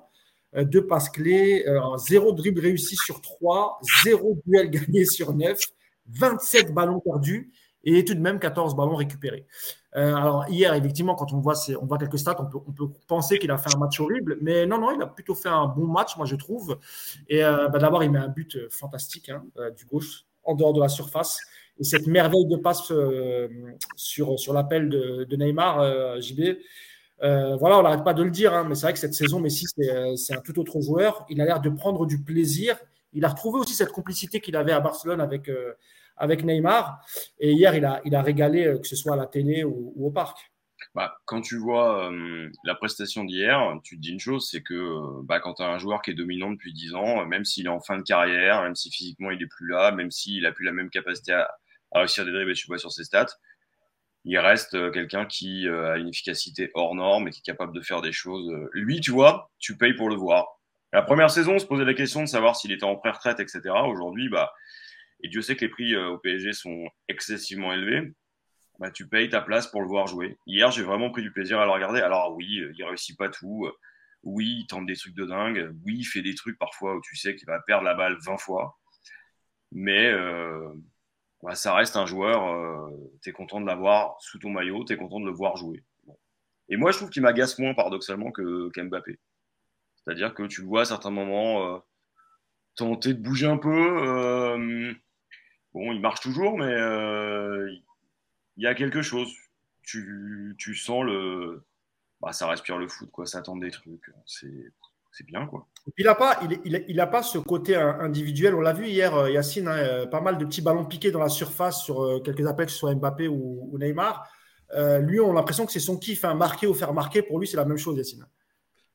Ouais, ouais, ça, ça oui. maintenant, je, franchement, j'ai eu du mal à analyser son match. parce que parce qu'en fait, il y a plein de choses. Alors, évidemment que dans son attitude, de toute façon, on ne va pas le répéter toute la saison, c'est le jour et la nuit avec l'année dernière. Voilà. Euh, la deuxième chose, c'est que il force un peu moins dans l'axe, euh, mais c'est encore récurrent. Après, le problème, c'est qu'autour de lui, il n'y avait pas forcément de mouvement hier, et notamment euh, de Mukele qui n'a pas apporté offensivement, Bernat non plus. Donc c'est compliqué en fait de, se dire. tu vois, par exemple, il y avait, c'était le match contre, je sais plus contre qui, contre il y a deux ou trois matchs, j'avais dit il n'avait pas été bon, etc. Là, euh, moi, j'ai oublié. Et en fait, je préfère le match d'hier, par exemple. Voilà. Je préfère le match d'hier parce qu'en fait, euh, même s'il y a du déchet, même s'il y a des erreurs, euh, elles sont dues à ce qui se passe autour de lui. Alors que le match que j'avais critiqué il y a deux ou trois podcasts, il m'avait énervé parce qu'en fait, il cherchait quoi qu'il arrive, même quand il y avait d'autres solutions, Mm. Il, cherchait à mettre des ballons euh, à l'intérieur du jeu et je viens prendre appui avec Mbappé ou avec Neymar et on échange que tous les trois. Voilà, pour moi, c'était forcé. Donc c'est d'ailleurs là, Yacine, euh, que sont essentiellement les pertes de balles de, Messi. Hein. De quoi? J'ai dit c'est d'ailleurs là, dans ces phases de jeu, qui perd énormément le ballon, euh, Messi. Mais exactement. Et tu vois, pareil, c'est-à-dire les pertes de balles, comme je le dis souvent, en fait, moi, je m'en fous des pertes de balles. C'est-à-dire que si c'est une perte de balles parce que tu vois, par exemple, la passe sur Neymar. Voilà, on va prendre celle-là. Sur l'appel de Neymar, bon, la passe, elle est magnifique, elle arrive dans le tempo, etc. Si c'est l'appel qui, déclenche la passe, Yacine. Hein, hein? C'est l'appel de Neymar qui déclenche la passe. Mais tu vois cette passe-là, si elle est interceptée, bah, en fait, pour moi, ok, dans les stats, ce sera un ballon perdu. Mais pour moi, ça, c'est pas un ballon perdu. C'est pas un ballon perdu parce que le jeu, c'était ça. C'est pas un ballon perdu parce qu'en fait, tu obliges la défense à rester attentive, parce que tu obliges la défense, peut-être sur le prochain ballon, à sortir sur toi parce que justement, tu es capable de trouver cette passe-là. Donc en fait, dans une configuration, dans cette phase de jeu-là, par exemple, si c'était un ballon qui avait été intercepté avant, que Neymar la reçoive, et eh ben, tu vois, ça, c'est le genre de passe où je te dis, OK, dans les stats, c'est ballon perdu, mais pour moi, ça, c'est pas ballon perdu. Pour moi, ça, c'est le jeu. Alors qu'il y a des ballons qui sont perdus, ceux-là, ils Et hier, j'ai du mal à, trouver le juste milieu parce qu'il y a aussi eu un contexte qui fait que euh, qui fait qu'autour de lui, il n'y avait rien. Voilà, il n'y avait pas de mouvement, il n'y avait pas assez de mouvement, il n'y avait pas assez de propositions. Euh, à un moment donné, ça ronronnait. Franchement, il y a eu une séquence à un moment euh, au milieu de première mi-temps. Non, ben d'ailleurs, non, tu sais quoi? En, deuxième mi-temps, juste avant le but de Messi, il y a au moins deux minutes de passe, mais tu sais quoi? J'étais avec Romain Bédouc et, euh, au, parc et on regardait, je disais, mais en fait, ils ne veulent pas jouer, quoi. C'était des passes à deux à l'heure, tout doucement. Et tu vois, c'est bizarre parce qu'en fait, c'est le but qui finit comme ça mais il ne se passe rien du tout. Jusqu'au moment où Messi il prend le ballon, il, bon, il se passe rien, ok, bim, il frappe et il marque. Voilà. Et ben Paris, hier, c'était ça. Donc, je peux, peux pas lui en vouloir non plus de, ses stats, mais je trouve qu'il a fait un match intéressant, cohérent, on va dire plutôt. Il y a juste un commentaire que tu vas apprécier, euh, Yacine, on en parle souvent. Alors, c'est Brandby, je crois. Brandby, ouais, c'est ça. En France, même quand ça va, on a tendance à critiquer. Vous avez craché sur Neymar au point de vouloir qu'il s'en aille. On ne prend pas en compte l'affect des joueurs. Neymar, a besoin d'amour. Je ne vais pas aller plus loin, je vais juste m'arrêter à Neymar a besoin d'amour. Écoute, si Neymar a besoin d'amour, qu'il se marie, qu'il prenne une petite copine, hein, euh, qu'est-ce que tu veux que je te dise? Nous, encore une fois, hein, quand on a critiqué, euh, même si on a été dur avec Neymar, c'est parce que c'est le contexte qu'il voulait, c'est le contenu de ses matchs qu'il voulait qu'on le critique. Et d'ailleurs, on n'était pas le seul à, le critiquer. En fait, encore une fois, au risque de se répéter, hein, mais nous, on juge match après match. Quand il est mauvais, on ne va pas juste dire bon, on ne va pas dire qu'il est mauvais parce qu'il a besoin d'amour. Non, ça c'est ridicule. Tous les joueurs ont besoin d'amour, il n'y a pas que Neymar. Donc euh, voilà, ta réflexion, je crois que tu soit tu soit tu comprends pas ce qu'on veut dire, ou soit vraiment tu es, ce qu'on appelle, tu, fais partie du, du, enfin, c'est euh, un, nouveau mot, hein, le, joueurisme, il y a le clubisme, et puis aujourd'hui il y a le joueurisme quand on est fan d'un joueur et qu'on ne supporte aucune critique. Mais ça, c'est ton problème, mon ami. Et encore une fois, hein, depuis le début de saison, Neymar a été bon dans le comportement, il a été parfois agaçant, mais ça on a l'habitude. Mais sur le jeu, etc., on n'arrête pas de dire que voilà, cette saison, il est bon. Euh, donc voilà, nous on juge qu'on juge qu'on voit en fait ce qu'on regarde. Quand il est bon, on le dit, quand il est mauvais, on le dit. Mais ça, cette phrase, enfin, on a fait 200, 211 podcasts, on répète 211 fois la même phrase pour des commentaires de ce type en fait. Donc euh, qu'il ait besoin d'amour, euh, sans doute, on a tous besoin d'amour et il n'y a pas que lui. mais ce n'est pas une raison pour, pour, pour ne pas le critiquer quand il est mauvais. Voilà, c'est juste ça. Après, tu as le droit de dire que voilà, tu as le droit de nous critiquer là-dessus, il n'y a aucun souci. Hein. Mais euh, on ne va pas non plus dire euh, Ah non, il ne faut pas critiquer Neymar parce qu'il a besoin d'amour. Non, bah non, ça, c'est juste pas possible. Euh, D'abord, JB là-dessus sur, sur ce que vient de dire ce, ce, ce, commentaire. Et, c'est vrai que le, joueurisme, ça fait des dégâts, JB, hein, quand, on, quand on va absolument défendre. Et puis les médias aussi. Enfin, on a un petit média, nous, hein, mais c'est vrai que les médias mainstream aussi, ils s'en prennent plein la gueule dès qu'il y a une critique sur un joueur, etc. On ne peut plus toucher, à, toucher Messi l'année dernière quand il a été sifflé. Tu as des gens qui sont montés au créneau, comme Thierry Rostand, comme, euh, mm. comme Philippe Deluc, etc. Non, il ne faut pas critiquer Messi, il ne faut pas le siffler, etc. Euh, bah, c'est curieux comme raisonnement, JB. Tu as envie de dire que, un, d'abord, ça manque d'intelligence. C'est-à-dire que la grosse difficulté, c'est pas de dire que les gens sont cons, hein, c'est qu'ils se focalisent sur une dimension du jeu qui est euh, l'exploit individuel, les stats et compagnie. Sauf que ça reste aussi finalement un sport collectif. Ça t'empêche pas de connaître l'histoire des joueurs, de savoir d'où ils viennent, ce qu'ils ont fait, etc. Et reconnaître ce sont des bons joueurs. Mais ce qui caractérise le football, c'est que c'est un recommencement de chaque journée et que chaque journée, les performances doivent être au rendez-vous. Si elles n'y sont pas, il faut être capable de le dire. Que parfois, oui, bah, quand tu es dans un média mainstream et que derrière le PSG de bloc, que le joueur ne veut pas te rencontrer et que derrière, tu as l'entourage qui passe des coups de fil dans tous les sens, bah ok. Mais dire ce que tu vois, c'est quand même mieux que d'imaginer ou d'extrapoler un truc qui remonte à il y a 10 ans. Euh, bon, en l'occurrence, Neymar, là, cette année, euh, il est bon, euh, il fait des matchs qui sont très agréables, techniquement, il a encore montré des choses. On aurait aimé qu'il soit comme ça sur les deux, trois dernières années. là, il est bon, on est content qu'il soit bon. Tout le monde est content. En plus, on, on, est des suiveurs historiques du PSG, on est capable d'en connaître l'histoire. Et on est capable aussi de raconter l'histoire sinusoïdale de Neymar. Ça n'empêche pas que si le joueur est très bon, tu le dis. S'il n'est pas bon, bah faut le dire. Parce que sinon, euh, tu parles de clubisme. Le joueurisme aujourd'hui, c'est un délire. C'est-à-dire que euh, ça. Ah mais c'est un fléau même. Hein. C'est un fléau. C'est-à-dire que moi, je suis désolé, je vais pas voir, je vais pas au stade pour voir un joueur. Je vais voir, je vais voir une équipe. C'est pour ça que ça m'agace de voir Mbappé faire faire ses délires depuis le début de saison. Et en même temps, euh, quand il est bon, je suis le premier à le reconnaître, alors que sur tout le reste, il me sort par les yeux. Et euh, je peux comprendre qu'on soit fan d'un Messi, Ronaldo, etc. C'est le syndrome Ballon d'Or, c'est-à-dire euh, tout le monde se regarde. Et Ballon d'Or aujourd'hui, c'est plutôt le, melon d'or. mais il faut sortir de ça parce que sinon, euh, bah, tu deviens la NBA quoi. Alors ça a des avantages la NBA, hein, c'est très sympa, hein, mais c'est pas notre sport. Il y a Sipos qui nous dit siffler Messi et Neymar après le match du Real, c'était du grand n'importe quoi. Siffler l'équipe, oui, mais focus sur deux joueurs, c'était honteux. Tu peux pas défendre ça, Mousse. Mais moi, je suis d'accord avec toi. On l'avait déjà dit avec Yacine. On avait dit que c'était une erreur de, cibler uniquement les joueurs. Quand je parle de, quand je parle de siffler Messi, euh, là-dessus, tu as raison. Mais je veux dire, même en dehors de ça, euh, tu as le droit de siffler Messi et évidemment, tu as le droit de siffler toute l'équipe. Et là, là, on te rejoint. Yacine l'avait dit dans un podcast. Euh, à, ce moment-là, il ne fallait pas cibler que Neymar et Messi parce que c'est toute l'équipe qui, qui s'est effondrée. Donc là-dessus, tu as tout à fait raison de, de le rappeler. Il n'y a pas de souci. Et merci, Féti, pour ton message euh, quant à notre petit média. C'est très gentil, ça fait toujours plaisir. Euh, on va conclure sur, euh, sur Neymar, messieurs. Vous allez me dire ce que vous avez pensé de son match, hein, et notamment cette petite chevauchée où, honnêtement, il y a quoi? Il y a 5-6 défenseurs autour de lui. Il arrive, il arrive quand même à, se débrouiller pour faire cette roulade talonnette, talonnade JB qui aurait pu amener le, vraiment hein, le, but du siècle. J'exagère un peu, mais vous m'avez compris. Bah, ce, qui est, ce qui est intéressant, c'est qu'il va au duel, il résiste au duel, physiquement, il tient. Tu vois la qualité des appuis. Tu vois aussi que la, préparation physique cette année, il l'a encaissé. En plus, il est décisif. Euh, c'est la belle version de Neymar. C'est le joueur qu'on aime voir. Et en plus, il s'est pas énervé sur ce match-là. Parce que comme en face, ils l'ont pas découpé, tu le vois pas monter en tension.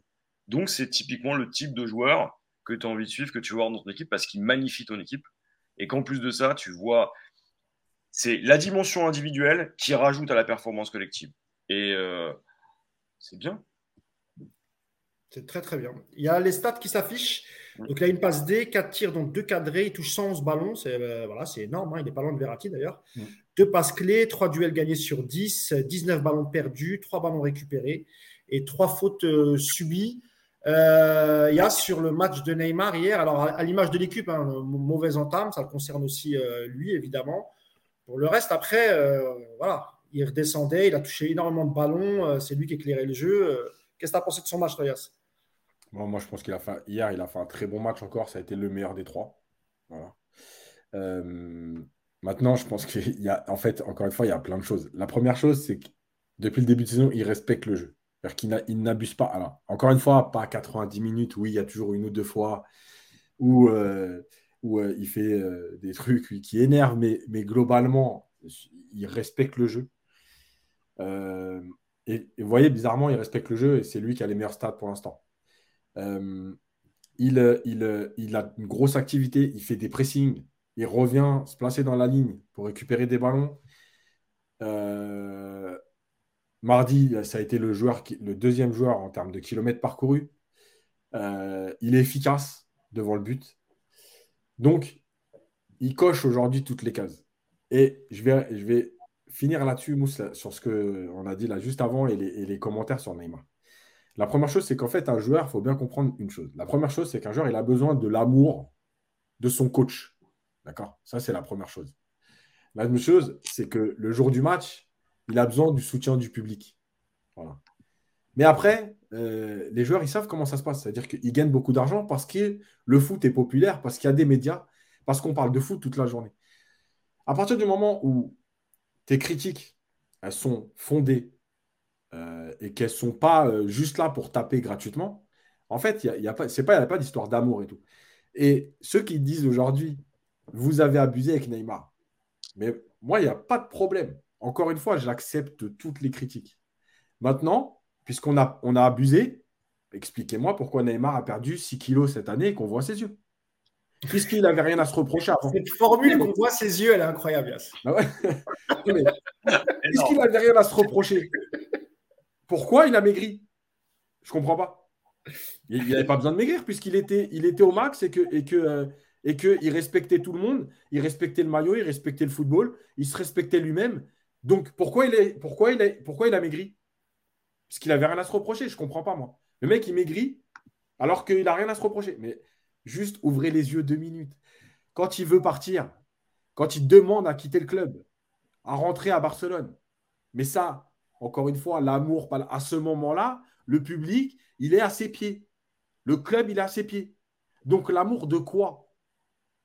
Non, mais alors, Yacine, alors ça, là, ça, tu fais bien de le répéter parce que souvent, quand on nous reproche ça, ces mêmes supporters oublient que d'une, Messi, c'est lui qui a demandé à partir, qui a fait des pieds et des mains pour essayer de partir euh, deux ans après son arrivée, alors que le PSG lui a tout donné. Ses supporters, ils ont, ils ont fait un chant.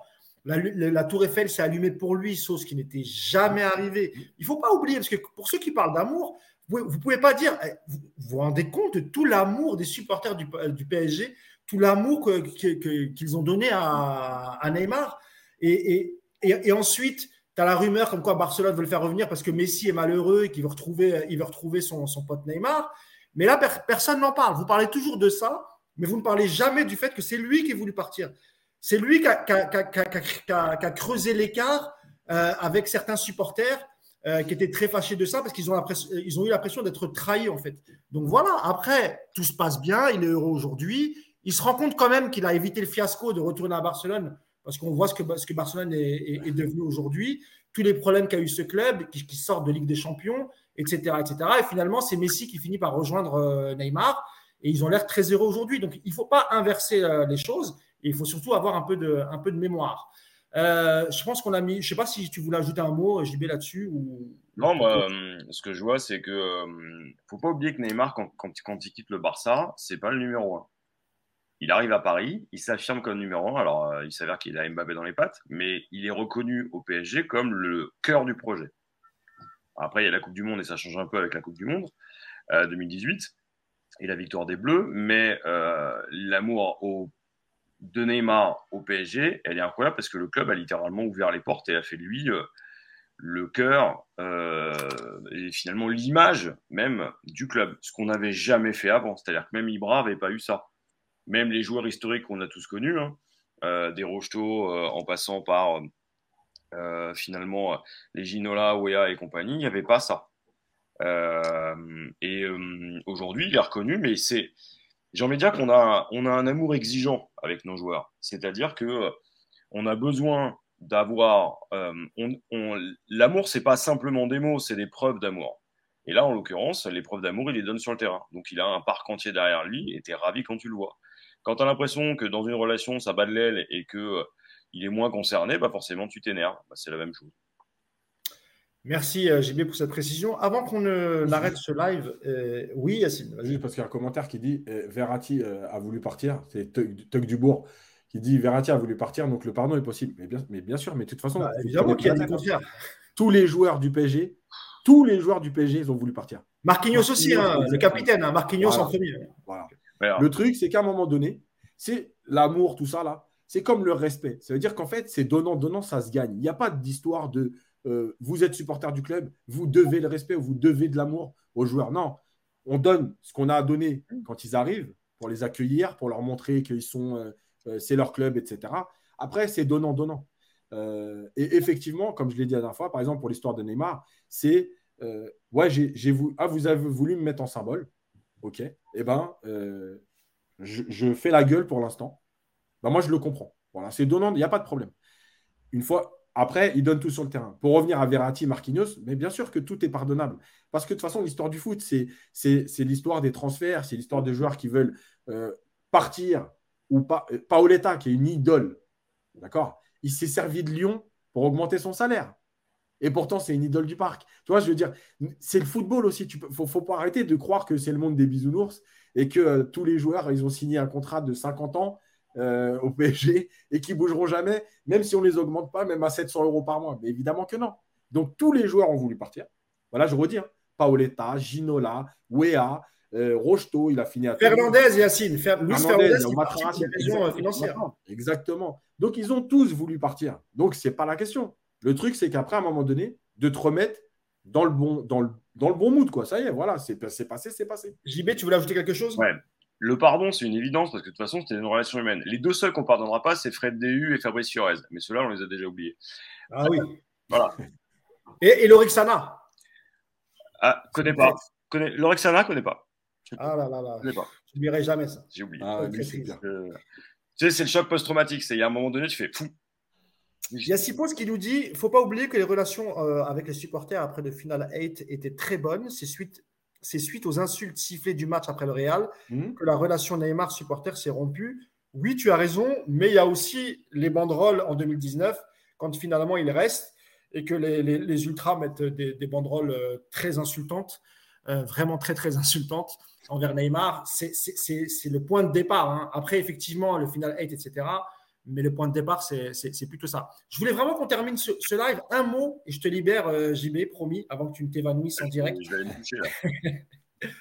Sur ce qui s'est passé, tu sais, on en a parlé, tu, tu n'étais pas là. On avait parlé de ce qui s'était passé pendant le match face à Haïfa. Mhm. Donc, on avait parlé de Ticket Place et, et- et de la tribune Boulogne. Tu as vu ce qui s'est passé comme, comme tout le monde. Euh, la tribune Boulogne qui a été, qui a été envahie par des, des supporters euh, d'Haïfa.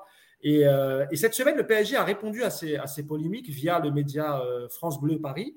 Et donc, a expliqué deux choses. Sur Ticket Place, c'était pour contrer un peu le, le- le- le marché noir.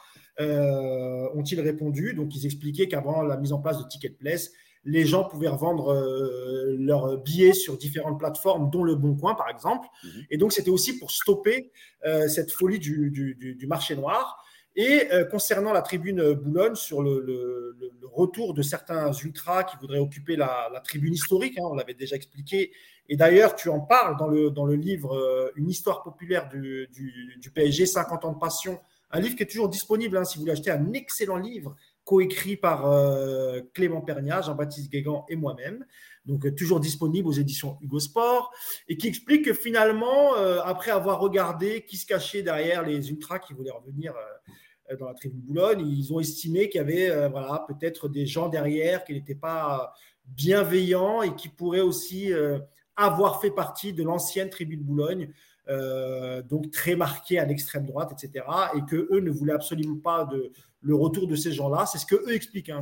Donc, Je ne sais pas si c'est vrai ou pas. hein.